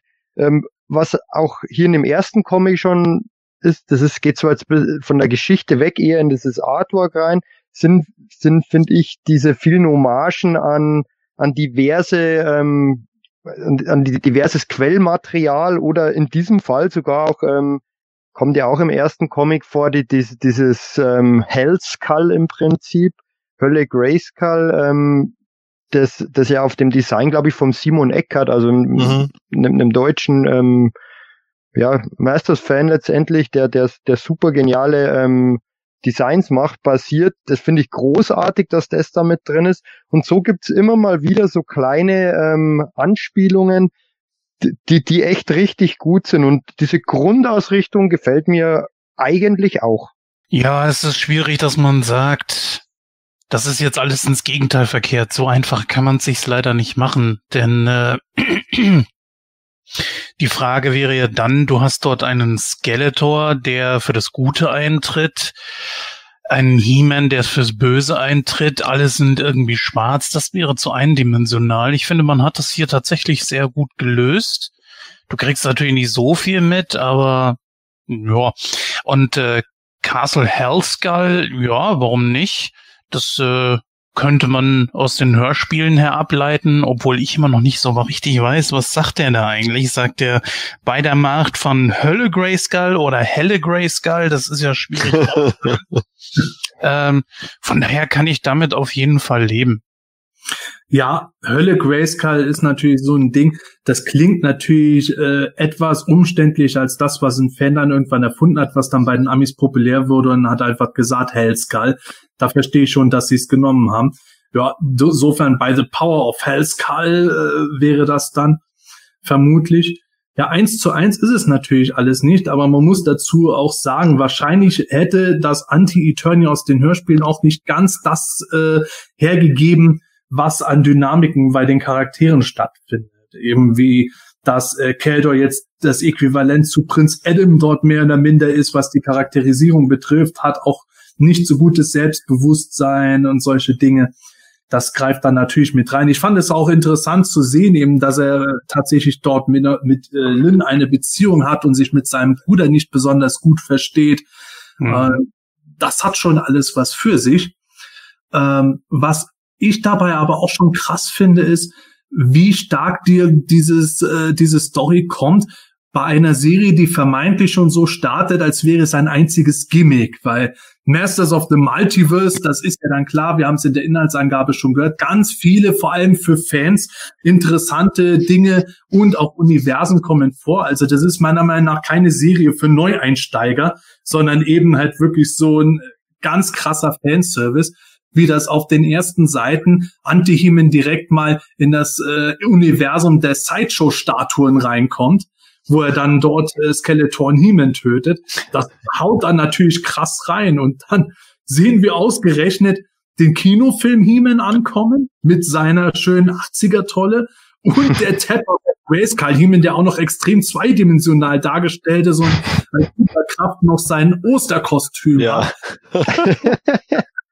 das sind dann natürlich, das sind dann natürlich heftige Sachen und heftige Kontraste, die dann auch kritisiert wurden, besonders was den Tappers Heeman betrifft. Äh, wie habt ihr das empfunden, als ihr das dann gesehen habt? Also ich finde, man, also spätestens als dieser Tappers He-Man kam, ähm, beim ersten Mal ist mir etwas irritiert, weil es halt überhaupt nicht zum anderen Stil passt. Ähm, ich glaube, man, da, es gibt halt auch vieles hier, was man halt nicht ganz so ernst nehmen darf. Ähm, kommt ja dann später, kommt man sicher darauf zu sprechen, auch noch Crackers, der Clown vor, das sind viele so, so Sachen. Ähm, da wird auch irgendwie dann manchmal auch die vierte Dimension durchbrochen irgendwie und ich, ich finde es eigentlich ganz amüsant. Ja, also ich hätte den, den Tempest of Grayskull an der Stelle, ja, ist ganz gut. Ich hätte ihn aber nicht ganz so lang äh, mit durchgeschleift sozusagen durch die Geschichte. Der ist ja doch relativ lang dabei und aber sein, sein, sein Gimmick, finde ich, das nutzt sich ein bisschen ab äh, und ich, ich finde auch tatsächlich den, der, der Osterhasenanzug, das finde ich ein Stück zu weit. Also keine Ahnung, ich, ich bin jetzt da im Tappers-Ding Ding nicht drin, äh, aber hatte der nicht auch, äh, andere Anzüge, die jetzt besser gepasst hätten? Aber gut, äh, das hat sich jetzt halt der, der Zeichner oder der Autor hat sich das jetzt halt so als Witz ausgedacht. Aber für mich ist das tatsächlich auch ein bisschen so, das ist eigentlich schon die vierte Wand, die da durchbrochen wird. Ähm, mit dem, mit dem Osteranzug und, und später ist ja auch mal, sind ja auch mal Szenen, wo der Teppers He-Man sozusagen erzählt ja, aber wenn er irgendwo hinhaut, dann kommen immer irgendwelche Münzen oder Punkte und so. Also, ähm, ja, ja. also ja, das ist natürlich vielleicht jetzt gerade auch äh, sozusagen en vogue, weil ja Deadpool auch so total in ist, also dieses ganze Metaebene. Mhm. Und ähm, Ja, also ich hätte ihn nicht ganz so lang durch, also Spoiler, er stirbt ja auch, äh, und aber ich hätte ihn vielleicht ein bisschen früher sterben lassen, so dass er nicht so lang dabei ist. Ähm, es ist okay, er ist Teil oder er ist eine eines dieser Universen, aber ich hätte ihn jetzt nicht ganz so dominant äh, als eines der dieser wichtigen He-Man sozusagen mitgenommen. Hätte ich vielleicht ein anderes Universum länger äh, dabei dabei haben wollen. Ja. Aber gut, es ist natürlich vielleicht dramatischer, gleich am Anfang den Sideshow He-Man sterben zu lassen, als den Peppers He-Man. Ich glaube, das hat aber auch irgendwelche werberelevanten Sachen, weil der Tappers He-Man ist ja mit dem Eternia Minis He-Man schon sehr, sehr, ich sag mal, das, das deckt sich ja, ne? Quasi. Das ist derselbe Stil irgendwo. Und dass man gesagt hat, okay, dann bring das dann noch mit rein, weil das passt dann ja auch gut. Und diese Universen, das gibt's ja auch bei DC und, und, und Marvel und wie sie nicht alle heißen. Ich erinnere mich da an diesen Film von Spider-Man, Spider-Man and the Multiverse oder so. Into the Spider-Verse. Into the Spider-Verse, ja, danke. Und da war auch so, so ein Schweinchen mit dabei ja. und das passt überhaupt nicht. Also ich konnte mich mit gewissen Charakteren da auch anfreunden, aber ich verstehe auch definitiv, dass die Leute sagen, nee, das ist, äh, geht überhaupt nicht. Filmation fand ich da schon ein bisschen grenzwertig, aber gerade der Tapper Seaman, hm, nee. Ich bin mir nicht so ganz sicher, ob dieser Werbeeffekt beim Tapper Seaman greift. Das vielleicht eher beim Kinofilm He-Man, weil mhm. äh, wenn Super Seven damals die Figur vom Film He-Man so rausgebracht hätte, wie es ursprünglich vom Timing her gewesen wäre, ich glaube, dann hätte das besser mit der Serie noch zusammengepasst. Mhm. Aber der Tapper Seaman, dass der irgendwo jetzt so den Werbeeffekt für die Minifiguren hat, glaube ich weniger. Ich glaube tatsächlich, dass das genau dieser Spider-Ham-Effekt sein sollte, weil Spider-Ham hat bei Marvel damals als Parodie gestartet. Das halt so ein bisschen so sagen wir mal so, so wie wenn ich jetzt irgendwo einen niedlichen Himmel in den Toyumas die ganze Zeit bringen würde für Gag-Geschichten. Mhm. Und das hat dann natürlich halt dort äh, entsprechend Comic Relief, aber auch noch weitere Dimensionen halt gezogen bei Into the Spider-Verse. Bei dieser Serie sieht man das ja dann auch. Ich glaube, vor allem wenn man das in den Einzelheften sieht, dann kommt das einem schon krass vor und irgendwo deplatziert, aber im Lauf der Serie ist gerade dieser Heeman dann doch ganz interessant anzusehen, weil der halt doch dann mehr Tiefgang bekommt, als man am Anfang glaubt. Und ich denke, dass Tim Seeley vor allem das irgendwo beabsichtigt hatte, so den Leser auch ein bisschen so mit seinem eigenen, in Anführungszeichen, Vorurteil hinters Licht zu führen. Das hat er wirklich diesen Effekt wollte irgendwo, dass man einfach sagt, oh, was soll das denn? Oh, das passt überhaupt nicht. Und dann eben, wie wir schon gesagt haben, Spoiler, Tapper Seaman wird dann sterben. Da fühlt man, das fühlt man dann doch am Ende dann mit, und äh, diesen Charakter, den man eigentlich weghaben möchte, das ist dann doch nicht so ganz ohne, wenn der dann eben stirbt. Ich glaube, das hat er beabsichtigt, was dann aber erst beim kompletten Lesen rüberkommt. Das stimmt natürlich, ja. Das ja. guter Punkt. Was, was mir noch aufgefallen ist, ich weiß nicht, ob das wirklich eine Anspielung daran sein soll, als, als ähm, gibt ja dieses, diese eine Szene, als ähm, Antitealer von von Trapture und Triclops an so Ketten festgehalten wird und sie stürmt auf King Randor zu ähm, habe mich total an Walking Dead erinnert. Also die, die Zombies werden zurückgehalten, ähm, sind völlig außer sich wild, wollen am, am liebsten gleich den, den nächsten auffressen. Ja, sie, ähm, sie hat ja schon ein paar Widgets äh, gefressen. Ja, genau. Ja, das Eben. ist auch sehr schön. also, also habe hab mich, wie gesagt, an, an, an Walking Dead erinnert, beziehungsweise da gab es doch auch die eine Szene in Game of Thrones. Genau, genau. Ja. Mhm. Genau die Game genau. of Thrones Szene, ja, das stimmt. Ja. Vielleicht ist das eine Anspielung, keine Ahnung. Glaube ich schon, weil Tim Seeley macht doch gerne Anspielungen. Der hat ja auch die letzten Miniserien schon geschrieben und äh, versteht in der Regel ganz gut, was er da irgendwo tut. Das kann ich mir schon vorstellen.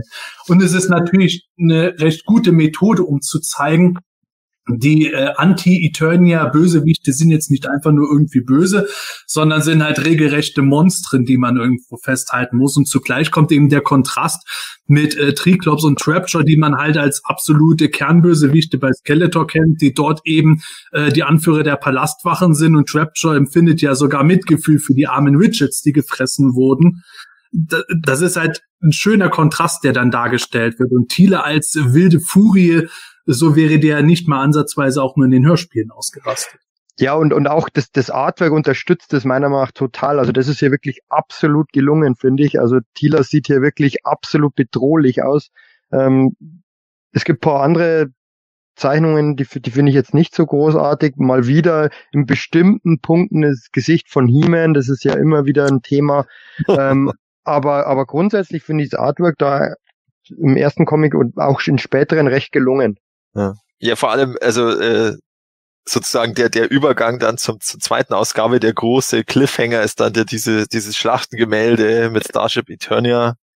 Genau. Und, und äh, ähm, äh, wie heißt der Flipshot und, und ja, den äh, wie heißt, äh, Bola Chats oder, oder, oder Bola Chats, Astro Sub, die genau, Starship genau, sehen.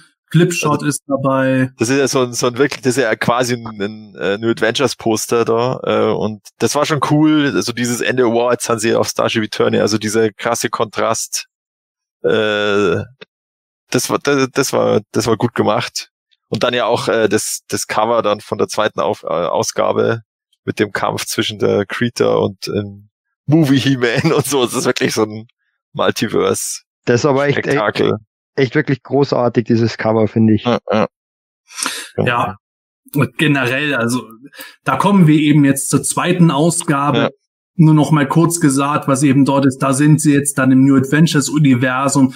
Äh, natürlich äh, kommt der New Adventures He-Man dann, der wird von, Achtung, Spoiler immer wieder, kann man es nur sagen, der wird von Anti-He-Man dann letzten Endes getötet im Kampf. Äh, sie müssen verhindern, dass die Starship auf Primus herabstürzt. Es kommt zum Kampf zwischen äh, Keldor, den äh, anderen Multiversen He-Man und den Mutanten etc. Pepapo. Da, da gibt es für New Adventures Fans ganz vieles zu sehen und eine sehr interessante Geschichte ist dabei dann auch, dass eben Keldor zum ersten Mal auch das trifft, was er eben allen anderen Universen immer letzten Endes geworden ist, nämlich Skeletor. In diesem Fall der New Adventures oder Space Skeletor der ihn dann zugleich auch sofort hintergeht und äh, die Schwäche von Kelder ausnutzt, der halt äh, nicht wirklich irgendwo äh, stark in seinen magischen Kräften ist und so weiter. Da, das ist schon äh, eine krasse Sache, was in dem Heft dann abläuft. Und am Ende wird äh, Kelder dann auch den Stab von Space Skeletor mitnehmen und dann reisen sie in das nächste Universum. Aber wir haben jetzt gerade schon über das Artwork da geredet und gerade das Artwork ist in diesem Heft natürlich für mich dann absolut großartig, aber auch die Story, weil ich halt als großer New Adventures Fan immer wieder, egal wie oft ich es lese, einfach total abnörde, wenn ich sehe, wie Hoof dort umherrennt, wie Lizard zu sehen ist und auch viele andere Charaktere. Das ist für mich schon sehr genial. Und ich glaube, Jens, dir geht es gar nicht so unähnlich, oder? So ist es. Es gab ja diese Bilder damals, ich weiß gar nicht, wer das gemacht, Daimos oder so. Ich, und äh, die waren Hammer, die waren Hammer, die haben einfach gezeigt, wenn man das Ding mal ernst nimmt. Äh, ich meine, den Cartoon kann man ja auch wohl schauen, aber da ist ja auch oft Skeletor so dumm dargestellt, wenn er da so rumdruckst und, und rumstampft wie so ein, wie so ein zweijähriges Kind, was seinen Willen nicht kriegt oder so. Aber das da ist genau so, wie ich es haben will. Und dann noch ernste Geschichten und dann hat das Ding doch eigentlich Potenzial. Mann, das war so geil. Ich, ich habe mir sofort gedacht, Mann, mach eine eigene Serie drüber. Guck mal, wie es ankommt. Ey, es ist so hammergeil. So möchte ich, dass das gezeichnet ist.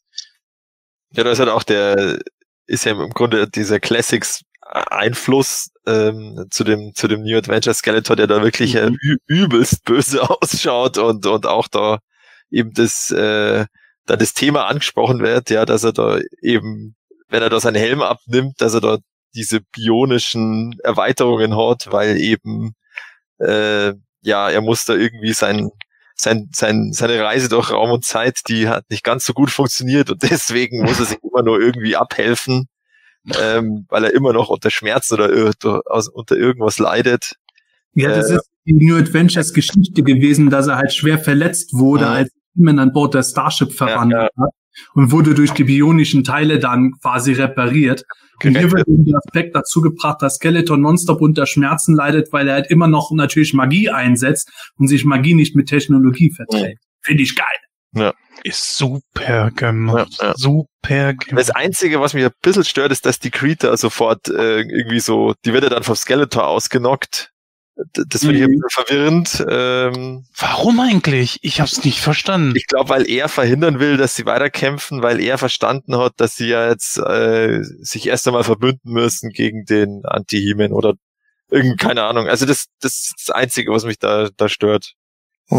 Aber Ich vermute auch mal, dass es äh, ein bisschen so Plot-Device war, damit Krita aus dem Weg ist, weil es ja dann dazu kommt, dass äh, Space Skeletor zusammen mit Keldor dann eine Weile alleine ist und entzieht ihnen dann sogar noch ein bisschen Energie, um dann gegen Anti-Heman kämpfen zu können. Und ich glaube, dass äh, das eher so die Methode war, dass Krita da nicht auch noch in den Füßen umherläuft. Mhm.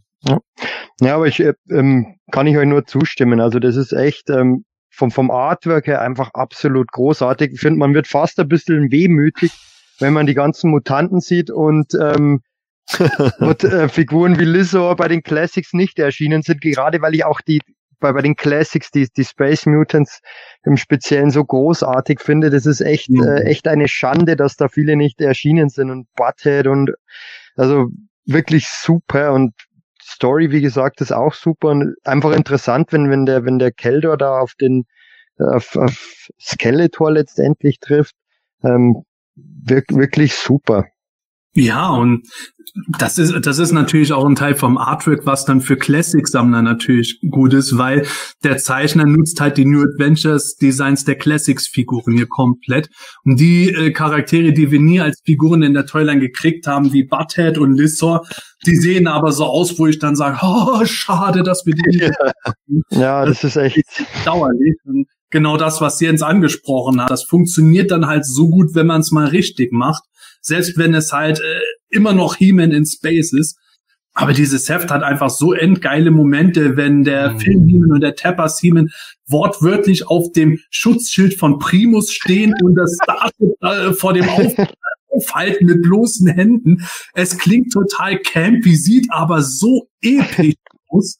Ja. Und auch Antihimen, der wie eine unaufhaltbare Kraft regelrecht durch das Starship zum Kern vordringt, weil dort ja die in dem Universum die Macht von Grayskull ist, und wird dann von Mara angegriffen mit ihrem Zopf. Ja. Und dann steht er da, du, du versuchst mich aufzuhalten mit Haaren. ja. So, das ist echt gut. Ja, Genau. You want to stop me, the most powerful man in the multiverse, with hair und rammt gegen die Wand. Das hat schon, boah. Ja. Ja, und, und auch die Szene, wo, wo der Tapper Siemen und der Film Siemen dann im, im Weltall umherschweben und dann die Backen so aufgeblasen haben, weil sie gerade die Luft anhalten. Also ja. das, ist, das ist auch eine super Szene. Und dann, Ja. ja, da, Schöner Und dann- Verweis. Superman von früher, der im Weltall mit Superpuste ge geflogen. genau. Und dann stoppen sie das Starship Eternia. Ja, also da sind schon echt, echt richtig, richtig gute Panels drin in diesem Comic. Ja, absolut. Äh, wo wir gerade beim Artwork sind, generell finde ich das Artwork so allgemein von diesen Momenten abgesehen von gut gezeichneten Panels oft so ein bisschen outdated, was auch vielleicht damit zu tun hat, dass der Zeichner in der Image-Zeit groß geworden ist und dann auch tatsächlich über zwölf Jahre, glaube ich, war es mal, auch gar nichts gezeichnet hatte, bevor er wieder in, in die Comic-Branche zurückgekehrt ist. Vielleicht ist es das, aber manchmal ist für mich dieser Zeichenstil im Vergleich zu früheren Heften oder Serien, die wir hatten, nicht mehr so ganz zeitgemäß. Bei dem New Adventures Heft allerdings funktioniert es gut, äh, meiner Meinung nach. Und auch so Charakterdesigns finde ich gut. Also wenn ich mir den Prinz Keldor ansehe, der sieht für mich zwar viel, viel, viel zu jung aus, um der Bruder von Randor zu sein. Der sieht halt wirklich aus vom Alter her wie Adam. Aber es ist eine ganz schöne Version, weil das Design so aussieht, als hätten sie Prinz Adam zu Skeletor irgendwie umgebastelt, mehr oder minder. Er hat halt auch ein weißes, weißes Langarmhemd, aber da mit einer weißen Kapuze, die unten hängt. Er hat eine Adam-ähnliche Weste, aber da natürlich in lila und mit den, äh, wie nennt man das, Trottel, auf Frotteln oder wie das heißt, von Skeletors Rüstung. Er hat äh, keine äh, rosa Hose, sondern eine schwarze Leggings an und solche, solche Dinge. Das gefällt mir dann schon gut. Wie seht ihr das? ist mein Lieblingspanel. Das ist das absolut genialste überhaupt. Also Keldor finde ich super, der ist top gemacht. Ich, ich wüsste gar nicht, wie man es verbessern könnte. Panel? Du meinst jetzt ein bestimmtes Panel? Also das Nee, äh, generell, also das Artwork, das Panel, also das Ah. hier, der, diese, diese Auszug, die, der zweite Comic ist für mich das Beste an allem. Das ist das Beste für mich an diesem Multiverse-Ding. Wo, wobei ich, ähm, äh, ich finde das auch ähm, super gemacht und finde auch die, die Darstellung von Keldor super.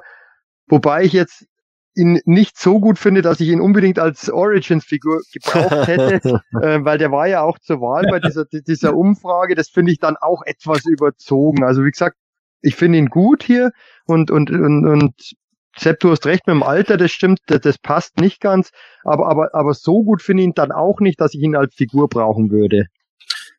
Ja, da, das stimmt. Also als Figur, lass, lass mal zwei, drei Jahre noch in, ins äh, Haus gehen und dann kann man vielleicht drüber reden, ob man dann irgendwo sagt, oh ja, das wäre doch auch gut, aber jetzt wäre es für mich zu früh gewesen. Ja. Ja, kommen wir zur nächsten Ausgabe. Auch da geht wieder der Cliffhanger in ein neues Universum. Wir hatten es am Anfang schon erzählt. Ja, sie folgen in das 2000X-Universum und werden dort von Skeletor und seinen Kämpfern im Empfang genommen. In Heft 3 geht es dann um das 2000X-Universum. Das Interessante ist jetzt natürlich, dass die 2000X-Geschichte ja nie wirklich fertig erzählt wurde. Die ist mittendrin geendet. Und man hat immer irgendwo äh, gehört von Leuten, die gesagt haben, oh, hätten wir doch gut weitere Staffeln der Serie gesehen oder zumindest in den Comics gesehen, wie es weitergegangen wäre mit den Schlangenmenschen. Skeletor, die wilde Horde wäre ja noch gekommen. Ja, und hier erfahren wir, was geschehen ist. Nämlich, Skeletor hat tatsächlich Eternia erobert. Ähm, Matthias, ich glaube, das ist so genau dein Bereich. Nicht nur wegen Skeletor selbst, sondern ich glaube, du bist auch ein ziemlich großer 2000X-Fan, oder? Ja, schon. Also ich habe jetzt die Serie schon äh, ein paar Mal angeschaut, bin, habe sie jetzt aber nicht mehr ganz so präsent, aber äh, also ich finde es auf alle Fälle eine super Idee, dass sozusagen der, der, der Disco beziehungsweise der Golden Skeletor so ausschaut, weil er halt gewonnen hat und eben durch die Macht von Grayskull oder was auch immer, die auf ihn übergegangen ist, hat er jetzt eben diese goldene Siegerrüstung oh, und ja, damit ist eigentlich jetzt endlich das Repaint erklärt, warum es das gab. und ja, genau. Disco Skeletor.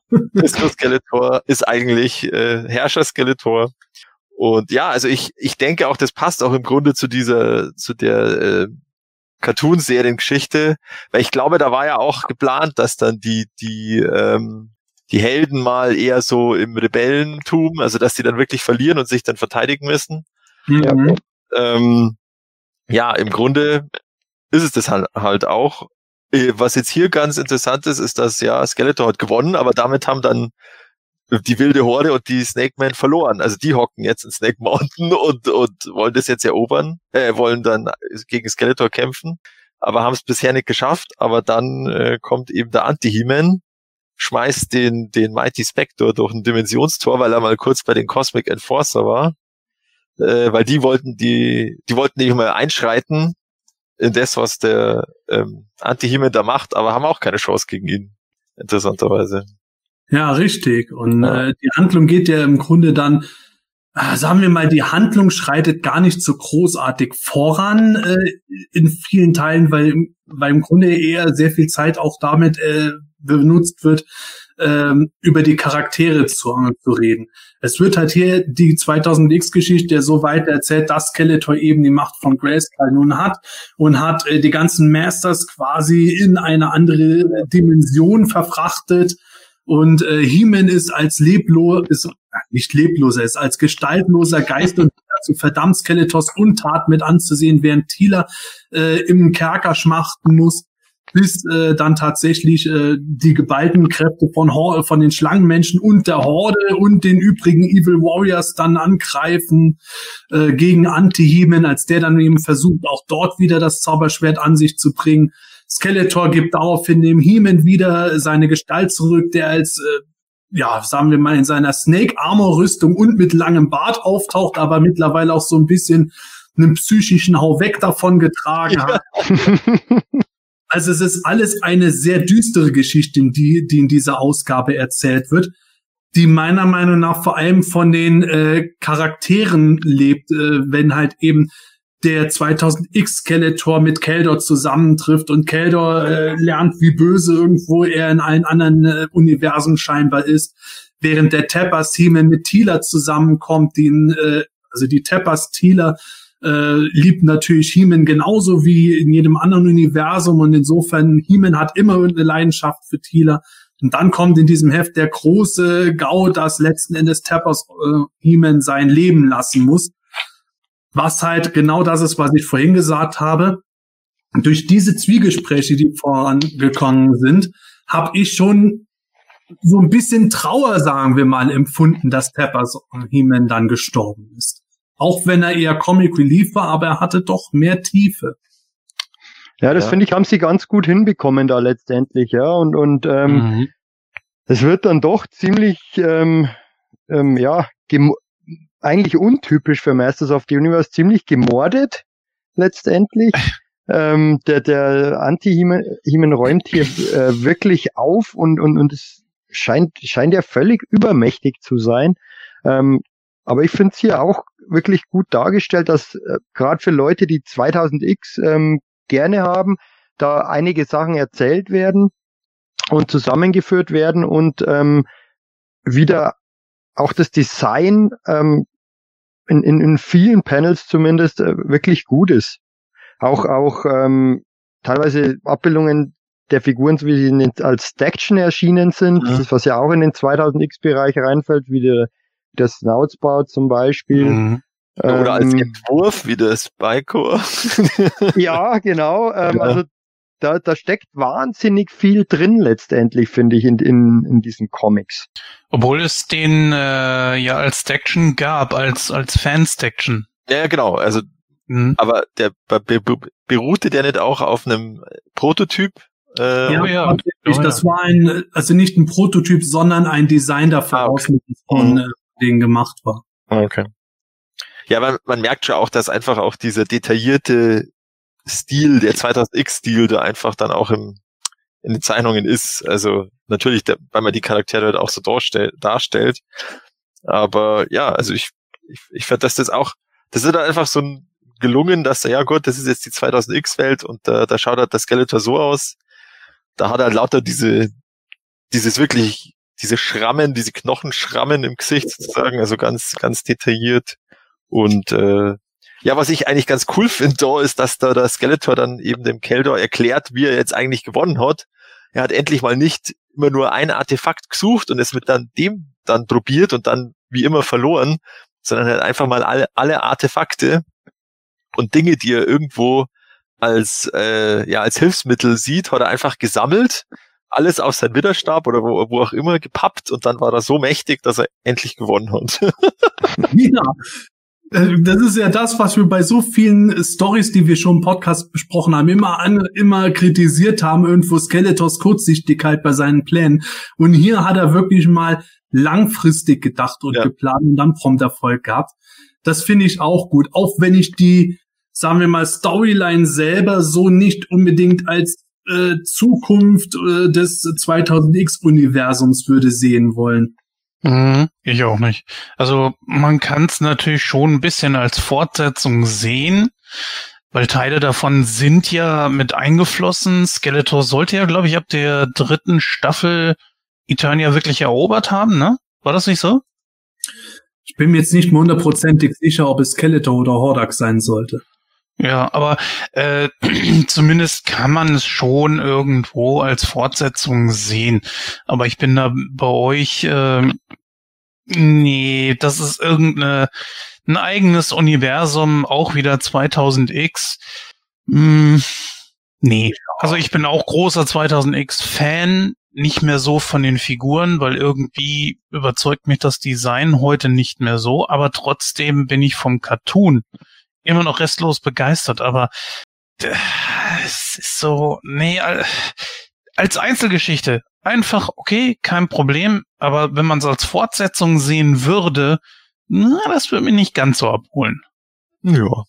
Ja, das geht mir ähnlich. Mir geht es aber auch beim äh, Artwork so. Ich habe das Artwork am Anfang ganz groß gefeiert, als Antihemen von den Cosmic Enforcers des Multiversums aufgehalten wird, wo natürlich auch wieder, wie auch bei vielen anderen Seiten dieses Heftes, extrem viel Fanservice stattfindet.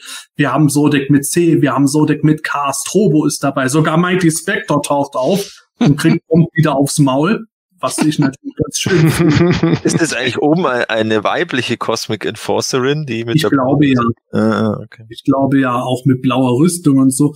Aber wenn ich mir dann die 2000X Designs von den Zeichnern, in dem Heft sind es ja dann zwei Zeichner anschaue, die funktionieren für mich da leider aber nicht so gut, wie es jetzt im vorausgegangenen Heft mit den New Adventures stattgefunden hat.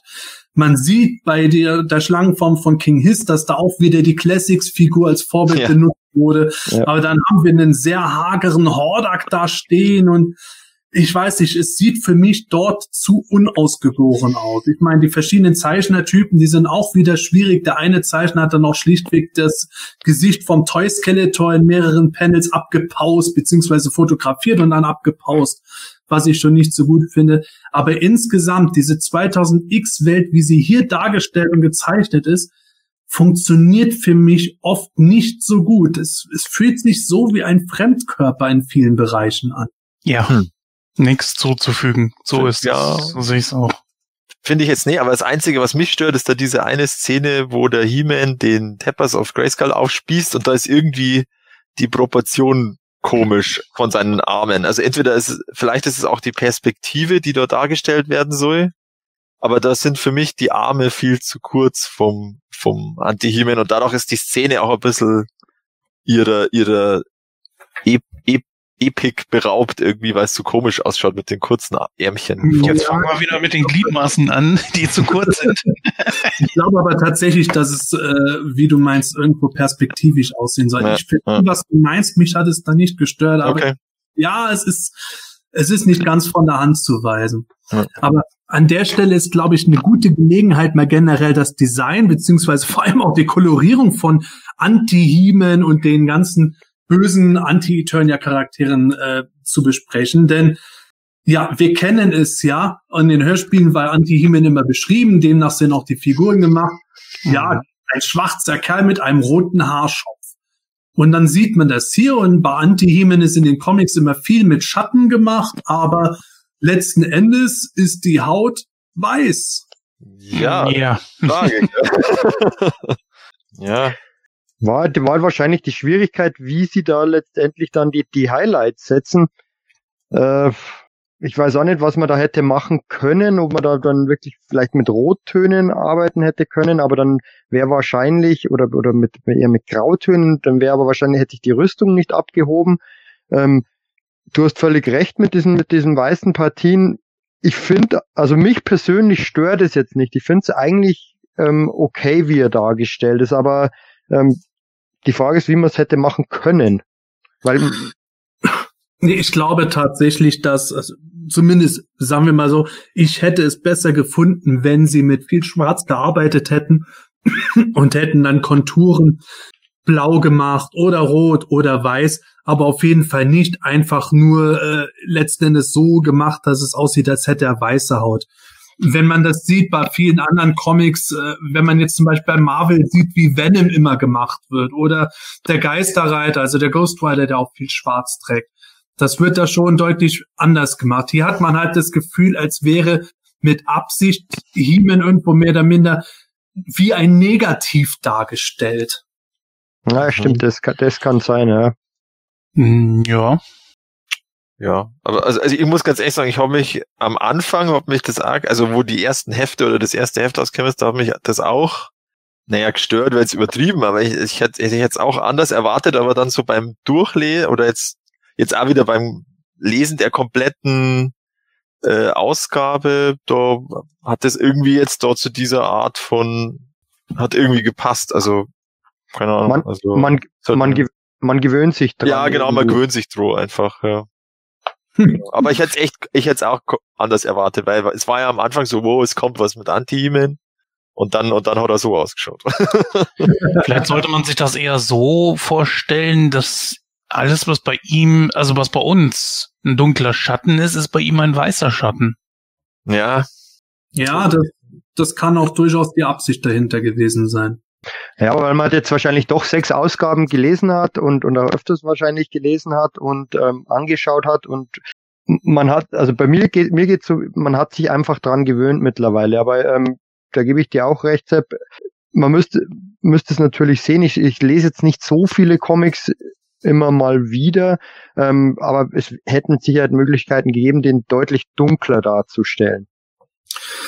Ja, deutlich dunkler wird es am Ende dieses Heftes nicht, denn der Cliffhanger zeigt, Anti-Heman landet im Filmation-Universum. Und da muss ich sagen, seine Reaktion Ja.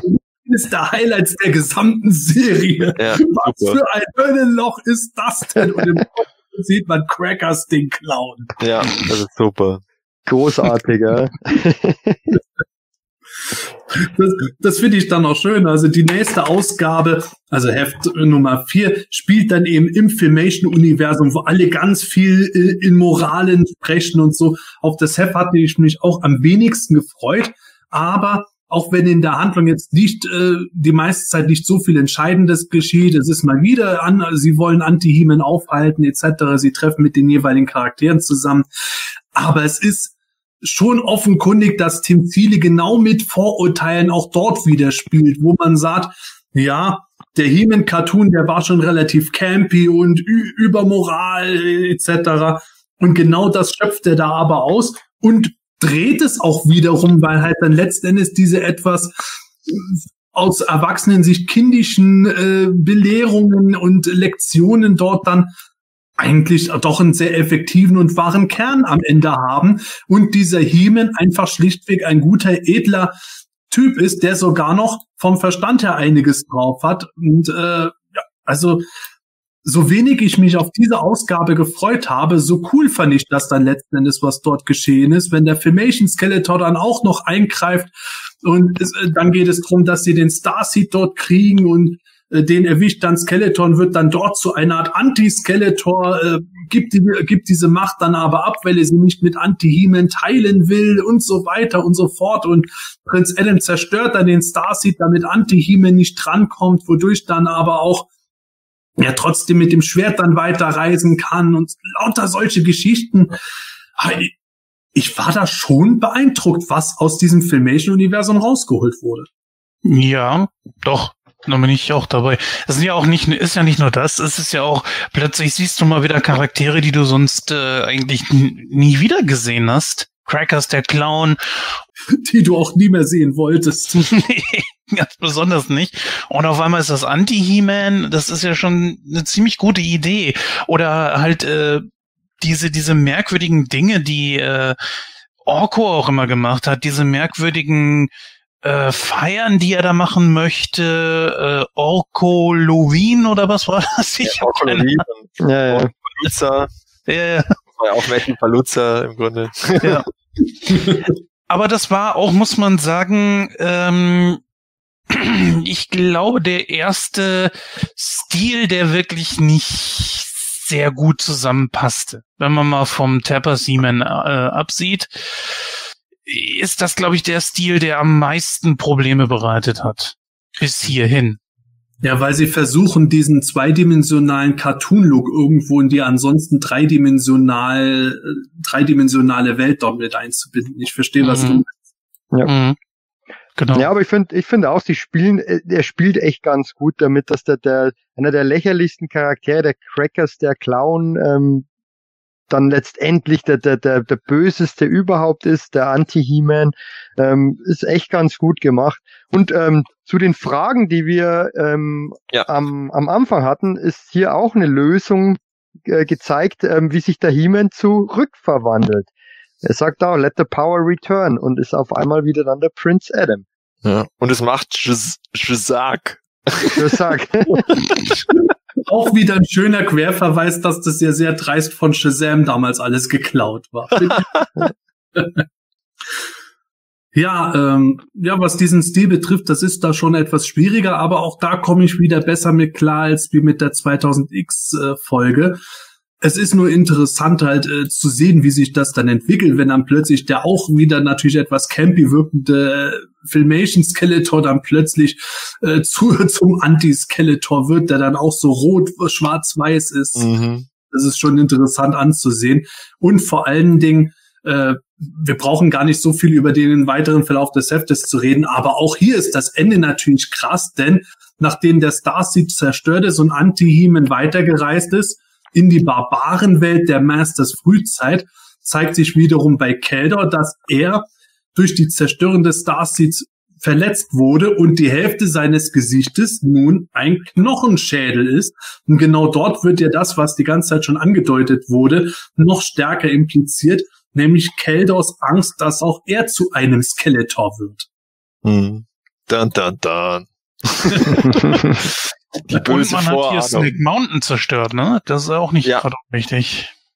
Oh ja. Ja, und äh, eigentlich, also ich, das, da bin ich mir nicht ganz sicher, es stirbt der Filmation Skeletor dann da, weil irgendwie. Nein, nein das nee. wurde ja auch schon von He-Man, also vom äh, Film He-Man am Anfang gesagt. In dieser Welt stirbt niemand.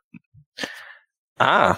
aber der Crackers, der Clown ist tot. Das sagt doch der, ähm, sagt das nicht der ist wurscht, wir wissen das Wir können ja schon davon ausgehen, dass Crackers der Clown tot sein kann.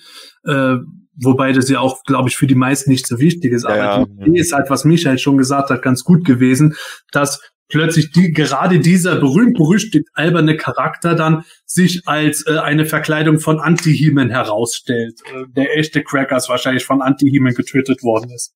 Das ist ja. schon ein netter Twist von den Erwartungen her.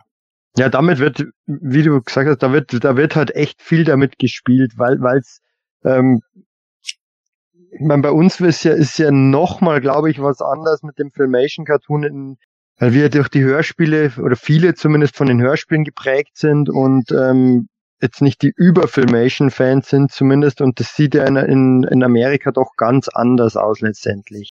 Ja, richtig. Mhm. Ja, kommen wir doch zur Ausgabe 5 ist es mittlerweile. Die spielt eben in der eternianischen Frühzeit, zumindest was halt äh, die Historie betrifft. Dort nämlich, wo Hime noch ein Barbar war und die zwei Hälften des Zauberschwertes geschützt hat vor dem bösen Dämon aus einer anderen Dimension, Skeletor. Ja, dort landen jetzt alle Beteiligten. Anti-Heman mördert sich erstmal durch äh, den äh, Stamm vom normalen Heman. Der Realfilm Heman freudet sich mit dem dortigen Battlecat an. Ja, alles durchaus interessante Gegebenheiten, aber hier wird natürlich die Handlung dann noch mal ein Stück vorangetrieben, nämlich indem dann auch ein bisschen mehr Hintergrund erzählt wird über das Ganze, was da überhaupt los ist, was, warum ist das jetzt das Prime Eternia, Warum will Anti-Heman unbedingt dorthin? Was hat Anti-Heman jetzt eigentlich letzten Endes vor, außer die Macht des Multiversums zu kriegen? Und das habe ich ja schon in der Inhaltsangabe beschrieben, wo dann halt erzählt wird, dass ursprünglich die Wissenschaftler und Zauberer von Eternia halt eine friedvolle Welt kreiert hatten und dann gegen die dunklen Dämonen der Zerstörung gekämpft haben, die dann verbannt wurden. Und die sind ja im Grunde so die Big Bads im Hintergrund stellt sich jeder mehr oder minder heraus, denn Anti-Heman hat scheinbar vor, in deren Sinne deren Botschaft der Anti-Wahrheit weiter zu verbreiten. Und es gelingt ihm dann in der Handlung auch ja eine Hälfte des Zauberschwertes zu kriegen, während dann aber alle anderen Beteiligten dieser Meisters Frühzeit letzten Endes unterm Strich dafür sorgen, dass dann Anti-Keldor die andere Hälfte abbekommt. Und natürlich, Anti-Heman reist dann zurück nach Anti-Eternia, aber es gibt durchaus hier interessante Aufeinandertreffen, wie eben mit dem Barbaren Skeletor etc. Der Barbaren Heeman, der auch deutlich wilder ist als der Filmation Heeman und dabei fast Keldor getötet hätte und so weiter. Ja, Matthias, wie barbarisch war es für dich? ähm, also ich was mich da am, mei am mei oder was mir da am meisten gefallen hat, war tatsächlich diese diese Art Flashback da, äh, diese diese noch frühere Zeit vor der Vorzeit, wo diese Hochzivilisation da war. Ähm, und äh, das das fand ich eigentlich ganz interessant, äh, weil da steht ja auch einer mit der mit der Heman-Rüstung rum und und eine eine Avione Avionierin und ein Cosmic Enforcer und eine Riesenflotte an Talonfighters und alles. Also das hatten die mal alle und dann hat's, wurde es halt alles zerstört in diesem Krieg da.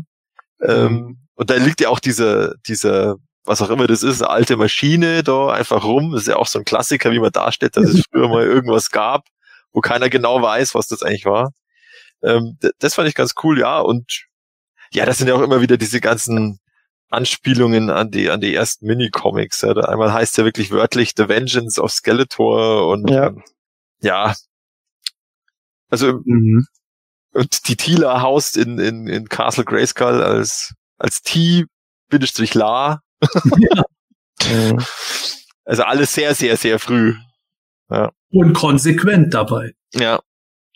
Ja, aber das, ähm, das finde ich auch gerade, äh, das letztendlich das, was mir am besten gefällt an diesem Heft, ähm, auch, ähm, da habe ich mich tatsächlich sehr drauf gefreut, als das damals rauskam, weil ich einfach diesen Alcala-Stil total mag aus den, aus den ersten Minicomics. Und das sind ja wirklich paar schöne Anspielungen auch dabei, als, als der ähm, Skyslet dann auftaucht, wie, wie eben wie im Minicomic und ähm, Battlecat und He-Man und Castle Grayskull. Das sieht, sieht einfach super aus, auch wenn die Stile da vielleicht nicht immer hundertprozentig zusammenpassen. Ähm, aber auch die, der Sepp hat schon angesprochen, das Aufeinandertreffen von dem Skeletor eben mit, mit Keldor, sich die beiden ähm, Skeletthälften in die Augen schauen, also wirklich gut gemacht.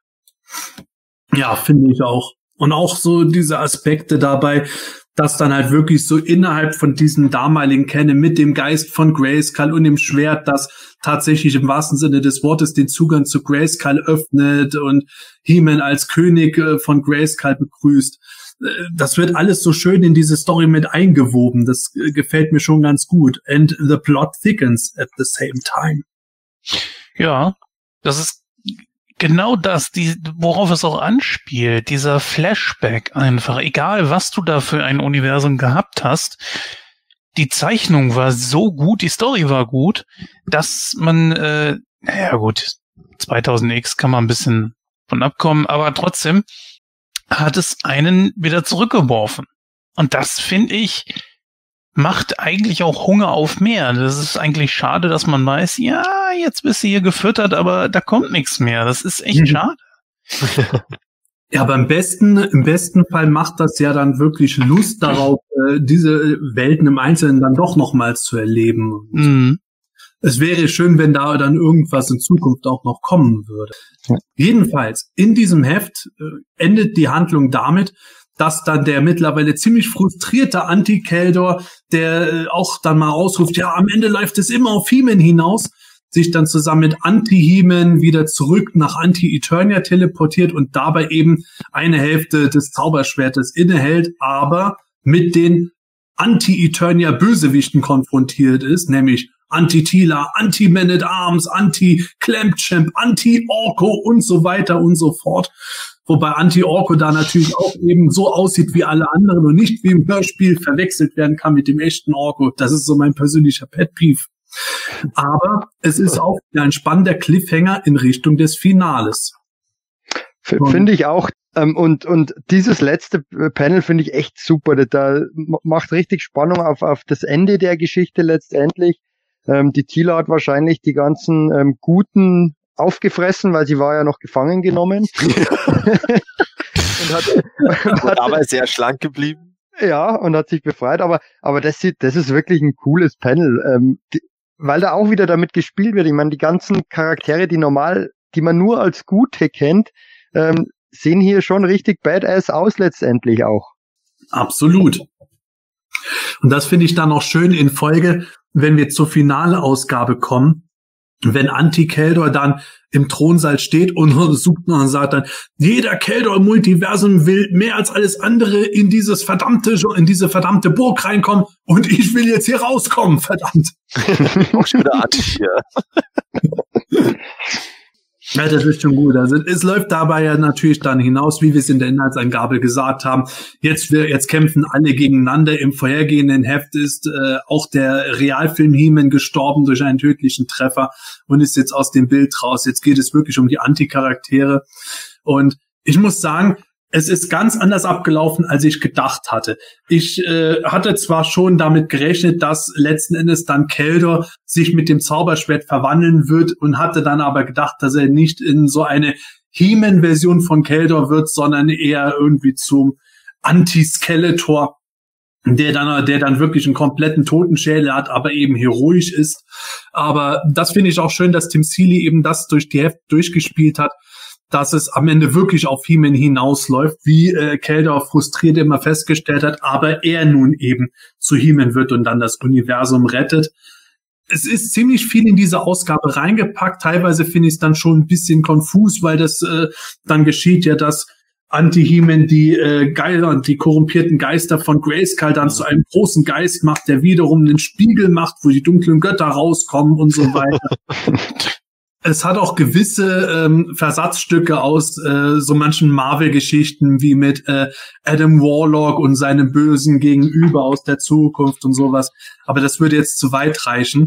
Aber trotzdem, es gibt hier echt viele coole Momente, wie jetzt eben dass dann äh, Keldor, wenn er zu Heeman wird, dann sein Panther zu Battle Panther verwandelt und solche Geschichten und sich dann herausstellt, dass Anti-Heeman überhaupt so böse und korrumpiert wurde, weil äh, Prinz Adam schlichtweg äh, mit sich selbst unzufrieden war und gedacht hat, er muss auf die Kraft von Heeman vertrauen und das haben sich die dunklen Götter zunutze gemacht.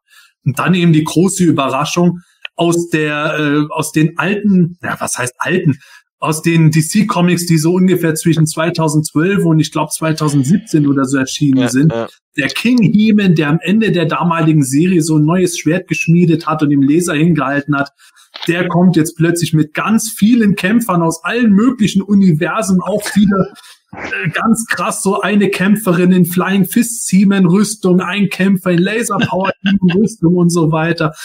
Es es hätte total fehlen können, aber irgendwie funktioniert es. Ja, also ich finde es, also das ist, das ist so irre, dass es gleich, dass es eben passt. Also das ist Wahnsinn.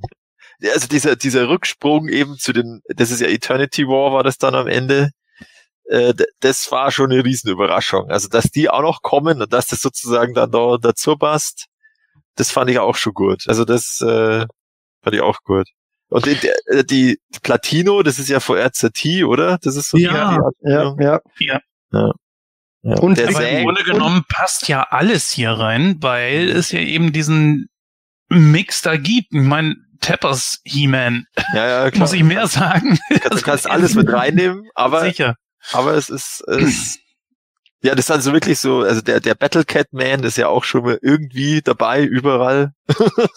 Hat sich jeder schon mal vorgestellt. Ja. Und, äh, ja, Der also, Witz dabei ist ja, äh, ich, ich wollte das mal hier ansprechen, als ich nämlich den Mega Constructs äh, Talent Fighter zusammengebaut habe, da ist ja Panther mit dabei. Ja. Und da ist eine lilane Battlecat-Maske mit dabei. Ja, uh. Genau. Ja. Ist das eine Anspielung oder so? Könnte sein. Ich, ganz profan werden die Leute sich gedacht haben, na ja, aus der Gussform können wir dann noch mal was rausholen, ist ein netter Bonus, aber man ja. weiß natürlich nicht, ob da einer gesagt hat, oh ja, dann nehmen wir das doch mit rein, was aus dem Comic war. Der sieht ja auch ganz cool aus. Ich meine, das, das äh, hat was, würde ich sagen. Äh, der ganze Comic ist natürlich auch sehr, sehr erwachsen. Nicht, dass, nicht nur, dass hier Leute umgebracht werden. Ich meine, am Anfang wird ja, wer ist das eigentlich? Ist das Evelyn, die am Anfang mit ja, Keldor da, ja? ja äh, diese, dieser Spruch so, nee, heute nicht. Okay. ja. Ja, also hier werden definitiv Fans abgeholt, erwachsene Leute, die ganz klar äh, äh, mit, mit Nostalgie angesprochen werden. Also das ganze Heft ist irgendwie cool gemacht. Das ist echt cool gemacht. Ja, also mir, ah. gefällt, mir gefällt dann auch noch diese, da der, da der Anti-Himen ja den äh, Keldor kurz mal in diesen Orb da druckt und dann ihm zeigt, was die Zukunft ist, also wie die ganzen anderen Welten erobert werden. Äh, und da steht ja dann eben auch der Anti-Himen in Movie Skeletor äh, Rüstung ja. da, weil er, ja. weil er dann ja auch ein Gott ist im Grunde oder, oder so ein über, über, was auch immer, König. Also das, das ist natürlich schon cool, dass das dann alles irgendwie abgeholt wird sozusagen. Ich hätte mir aber gewünscht, dass manchmal irgendwo gezeigt wird, wo Anti-He-Man die anderen Schwerter hat, weil er hat immer nur sein Schwert in der Hand. Aber er ja, hat alle verschmolzen, oder? Genau, die sind alle in seinem Schwert drin. Ah, und ja. äh, das ist auch am Ende nicht sogar nicht so ganz deutlich, aber man muss das ein bisschen genauer schauen. Wenn äh, Anti-Heman dann von dieser äh, Anti-Wahrheit-Kraft verlassen wird und wieder zu Adam geworden ist, der so ausgemergelt ist und dann stirbt, dann sieht es aus, als würde sein Schwert zerbröseln in tausend Teile. Das tut es auch. Aber aus diesen Teilen werden dann wieder die Original-Zauberschwerte, die er zuvor ah. gesammelt hat. Ja, stimmt. stimmt reicht ja. dann zum Beispiel der Filmation He-Man, der das Ersatzschwert jetzt erstmal von King He-Man bekommen hat, dann wieder in sein Universum zurück und hat da wieder sein normales Aussehen und solche ja, Dinge. Stimmt, genau, weil er hat ja da diese, diese zu, diese futuristische Filmation-Rüstung. Ja, genau. Aber das ist auch, das fand ich so genial dabei, Michael. Vielleicht siehst du das anders, äh, aber dass dann ausgerechnet die Filmation-Charaktere letzten Endes den Tag ja gerettet haben, ja, weil sich Prinz Adam den kosmischen Schlüssel angesehen hatte. Und wenn der Dams, wie es bei Filmation halt dann ist, oh ja, den baue ich mal schnell nach. Und dann sind sie zu King He-Man gereist und haben den dann halt mit allen anderen Kämpfern in, in das Anti-Universum wieder dann gebracht das fand ich schon irgendwo eine geile Geschichte, dass just der Campy Heeman das dann geschaffen hat. Oder wie es äh, im Comic genannt wird, Annoyingly Chipper Heeman. Aber ist euch mal aufgefallen, dass eigentlich nur unbeliebte Charaktere ge gemeuchelt wurden? Wenn du mal guckst, äh, wir haben an, äh, ähm, NA He-Man ist gestorben, NA Skeletor ist gestorben. Da, also nach dem Motto, der Zeichner hat entweder war er selber Fan und hat sich gedacht, ach, die kann ich ruhig wegmetzeln. Oder er wusste, dass das so ist, weil auch äh, Gwildor wird ja ermordet. So oder habe ich äh, gar nicht drüber nachgedacht. Ja, und ich weiß noch gar nicht, ist äh, Mighty Spector stirbt auch, ne? Ja. Aber es Mighty Spector stirbt auch, oder nicht? Doch, also ich würde sagen schon, weil der, da gibt's dann auch so, so ein so ein Geräusch, so ein Snack oder so, halt so ein typisches, äh, was auch immer, Genickbruch äh, Geräusch. Es gibt ja auch beim Skelet, beim Space Skeletor, wo der ähm, Anti-He-Man ihm so am Kragen haut und dann hat's einfach Snack und dann war's das. Ja, kann man da auch sagen, dass der Kinofilm He-Man ein, ein, unbeliebter He-Man war, weil der ja auch stirbt und man später dann Kinofilm Thieler und Kinofilm Man at Arms äh, sieht? Ja, ist, ist schon was dran, ist natürlich eher, ist natürlich subjektiv, aber ähm, es sind die, die beliebtesten Charaktere überleben. Das ist, das, das ist klar. Und ja, und, und, wie du, wie du gesagt hast, mit Filmation, ähm, letztendlich, ähm, weiß nicht, ob die Message sein soll, ähm, ja, Filmation ist doch das Beste, die Filmation-Charaktere retten alles. N nicht, dass ein, ein, äh, ein Shitstorm von den äh, amerikanischen Fans kommt. Ähm, ja, aber wie wir jetzt schon häufig sagen, es zieht sich ja durch die kompletten Serien, dass da ganz, ganz viel mit Erwartungen auch gespielt wird. Und äh, mhm. das, das macht das Heft auch letztendlich wirklich gut. Stimmt, das, wollte, das, das fiel mir gerade noch gar nicht auf. Den hatte ich nämlich in meiner Aufzählung gar nicht dabei. Der Movie He-Man, natürlich, der kratzt ja auch ab. Ja, der, mhm. der hat's auch erwischt, ja. ja, also ich glaube tatsächlich, dass, dass du da das System erkannt hast, das wir vorher geändert haben. Ah, schön. Also das Heft macht Spaß, kann man nur empfehlen. äh, Gibt schon irgendeine eine Idee, ob es den auch auf Deutsch geben wird? Ja, ja. Ähm, der wurde jetzt äh, verschoben. Also der sollte eigentlich schon erschienen sein. Mhm. Der war eigentlich für November angekündigt jetzt, ist aber auf, äh, ich glaube, März 21. Also ent entweder Anfang März bei Panini, ich glaube so 6. März und, und bei Amazon ist erst Ende März. Mhm. Also Aber nicht wegen Corona jetzt, weil das das Heft würde ja keinen. Äh, das kann ich jetzt nicht sagen. Also ich habe schon mal gelesen, dass tatsächlich auch die ähm, die Drucker, weil die Druckereien, also es wird ja auch ziemlich viel in China gedruckt und die haben wohl auch ziemlich Rückstand. Ähm, und da ist halt dann einfach die arbeiten dann ob und dann dauert es halt ein bisschen länger, bis der, bis der Rückstau abgearbeitet ist. Mhm. Abgesehen davon, dass man auch nicht weiß, wie eventuell bei Panini auch selber dann Kurzarbeit einge eingeführt ja, werden genau, ja. und die Übersetzer ja. auch nicht so oder der Übersetzer nicht so schnell war und so weiter. weiß man ja auch nicht. Aber äh, kann man das schon auf Amazon vorbestellen, Matthias? Ja, das kann man schon vorbestellen, ja.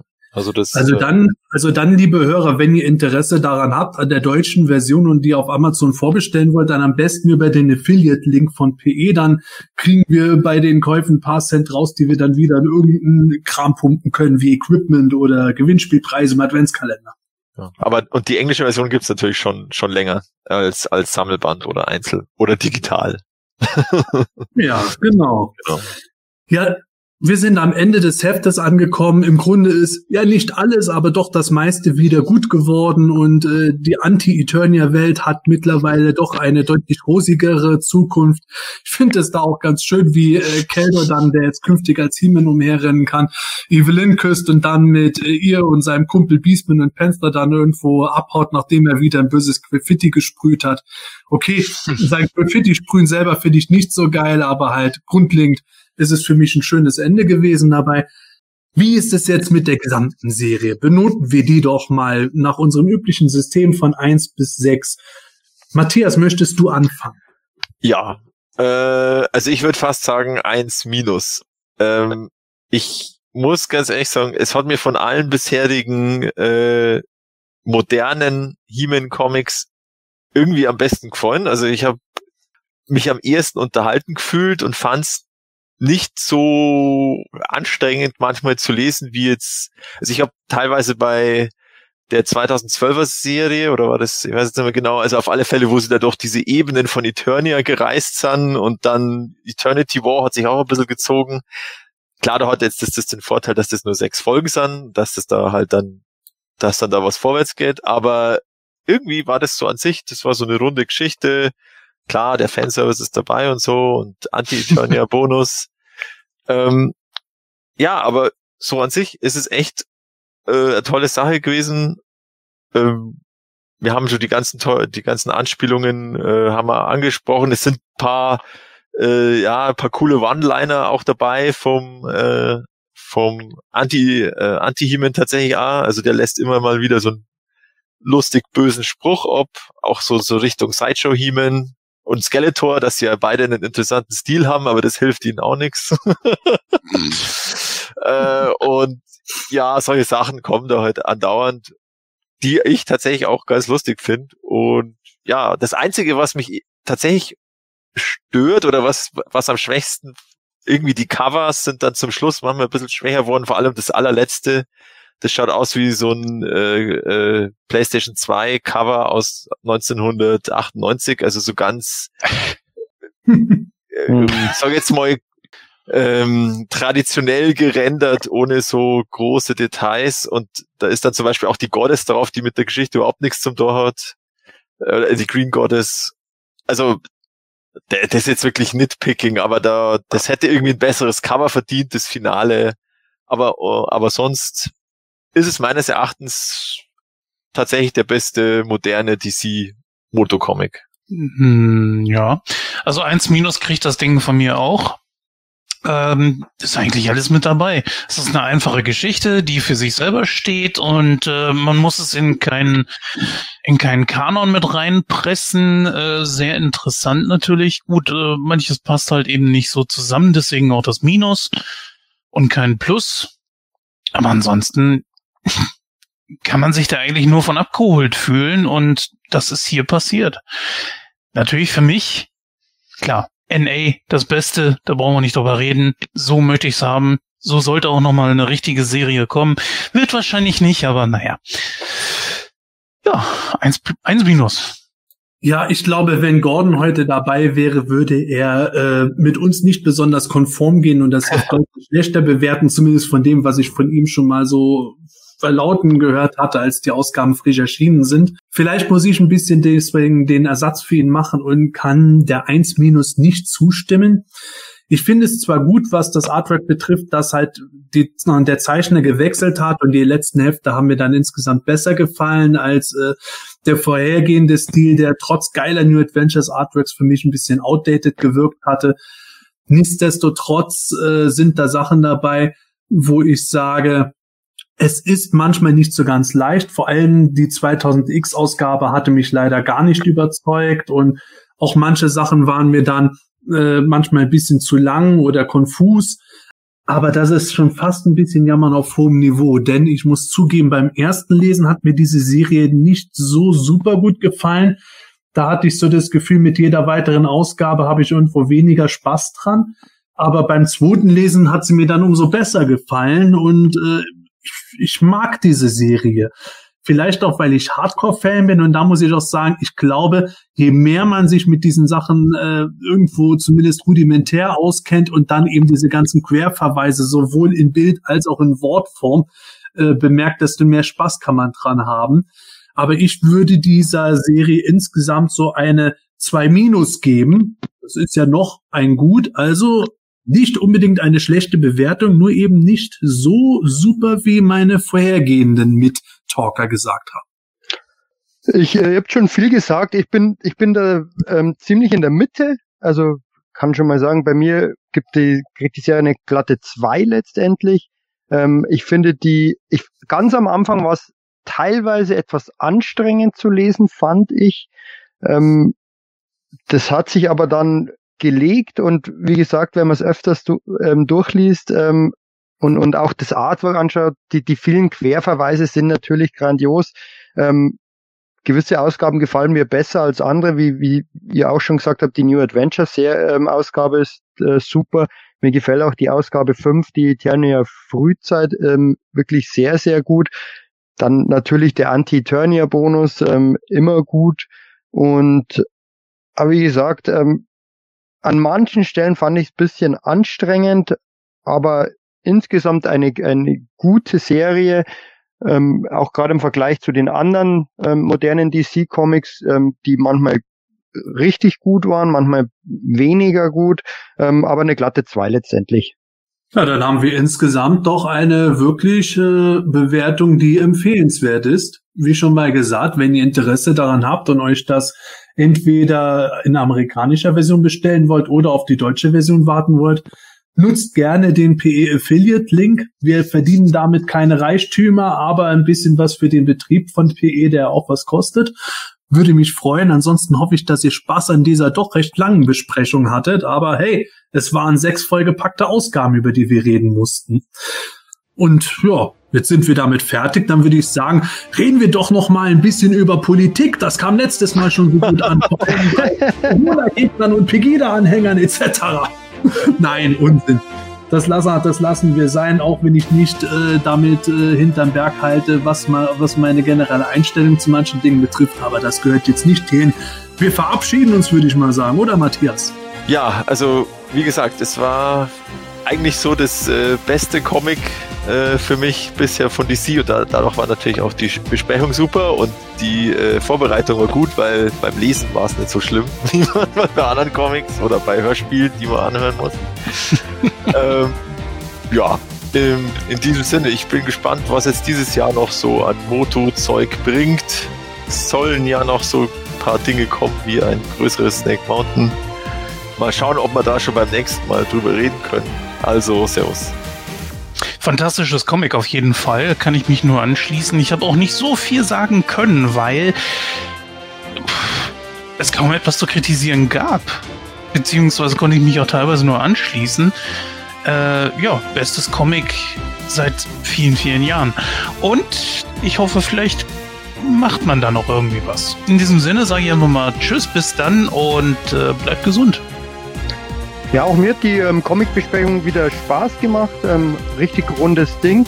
Und ähm, ich nehme ja aus meinem Sammlungszimmer auf und da habe ich jetzt gerade so rumgeschaut und dann ist mir diese Frage nochmal in den Sinn gekommen von der Michi 77, was man auf Eternia trinkt. Und da stehen ja zwei leere Flaschen Masters of the Bruniverse ähm, vom, also vom, vom, vom, vom Mitchell, viele kennen ihn, also vom Evil Hordak. Also diese Frage auch beantwortet. Und dann bis zum nächsten Mal. Hordehopf. Genau, genau. Na, seid ihr noch dran, liebe Hörer? Ihr wartet jetzt vielleicht auf ein Wortspiel von Gordon oder vielleicht auch nicht. Also Wortspiele überlasse ich dem Gordon in den nächsten Folgen dann lieber. Das erspare ich euch. An der Stelle aber zum wirklich Abschluss dieser Folge die Bitte, wenn ihr uns abonnieren wollt auf YouTube, dann tut das bitte unbedingt oder gebt uns Likes. Das ist halt letzten Endes das, wovon wir natürlich auch sagen wir mal ganz doof, emotional natürlich zehren. Das hilft uns zum einen, dass unser Podcast verbreitet wird und unsere Liebe zu den Masters Anerkennung findet. Und es ist einfach schön zu sehen, wenn die Leute Spaß an dieser Folge hatten. Ich hatte jedenfalls Spaß an der Aufnahme. In diesem Sinne, schönen Advent. Tschüss, bis bald und gute Reise. Das Hemanische Quartett. Präsentiert von planeteternia.de. Und wenn ja, hab, welche sind es denn überaus? Üb- Nochmal. Konzeptzeichnungen weichen ja öfter vom Endprodukt ab. Ah, Mist, jetzt habe ich da mein äh, Skript zu klein gemacht. Ah, jetzt habe ich es weg. Das hat auch gewisse. Entschuldigung, da ist bei mir was runtergefallen. Hey. Und im Kasten. Das Hemanische Quartett. Präsentiert von planeteternia.de.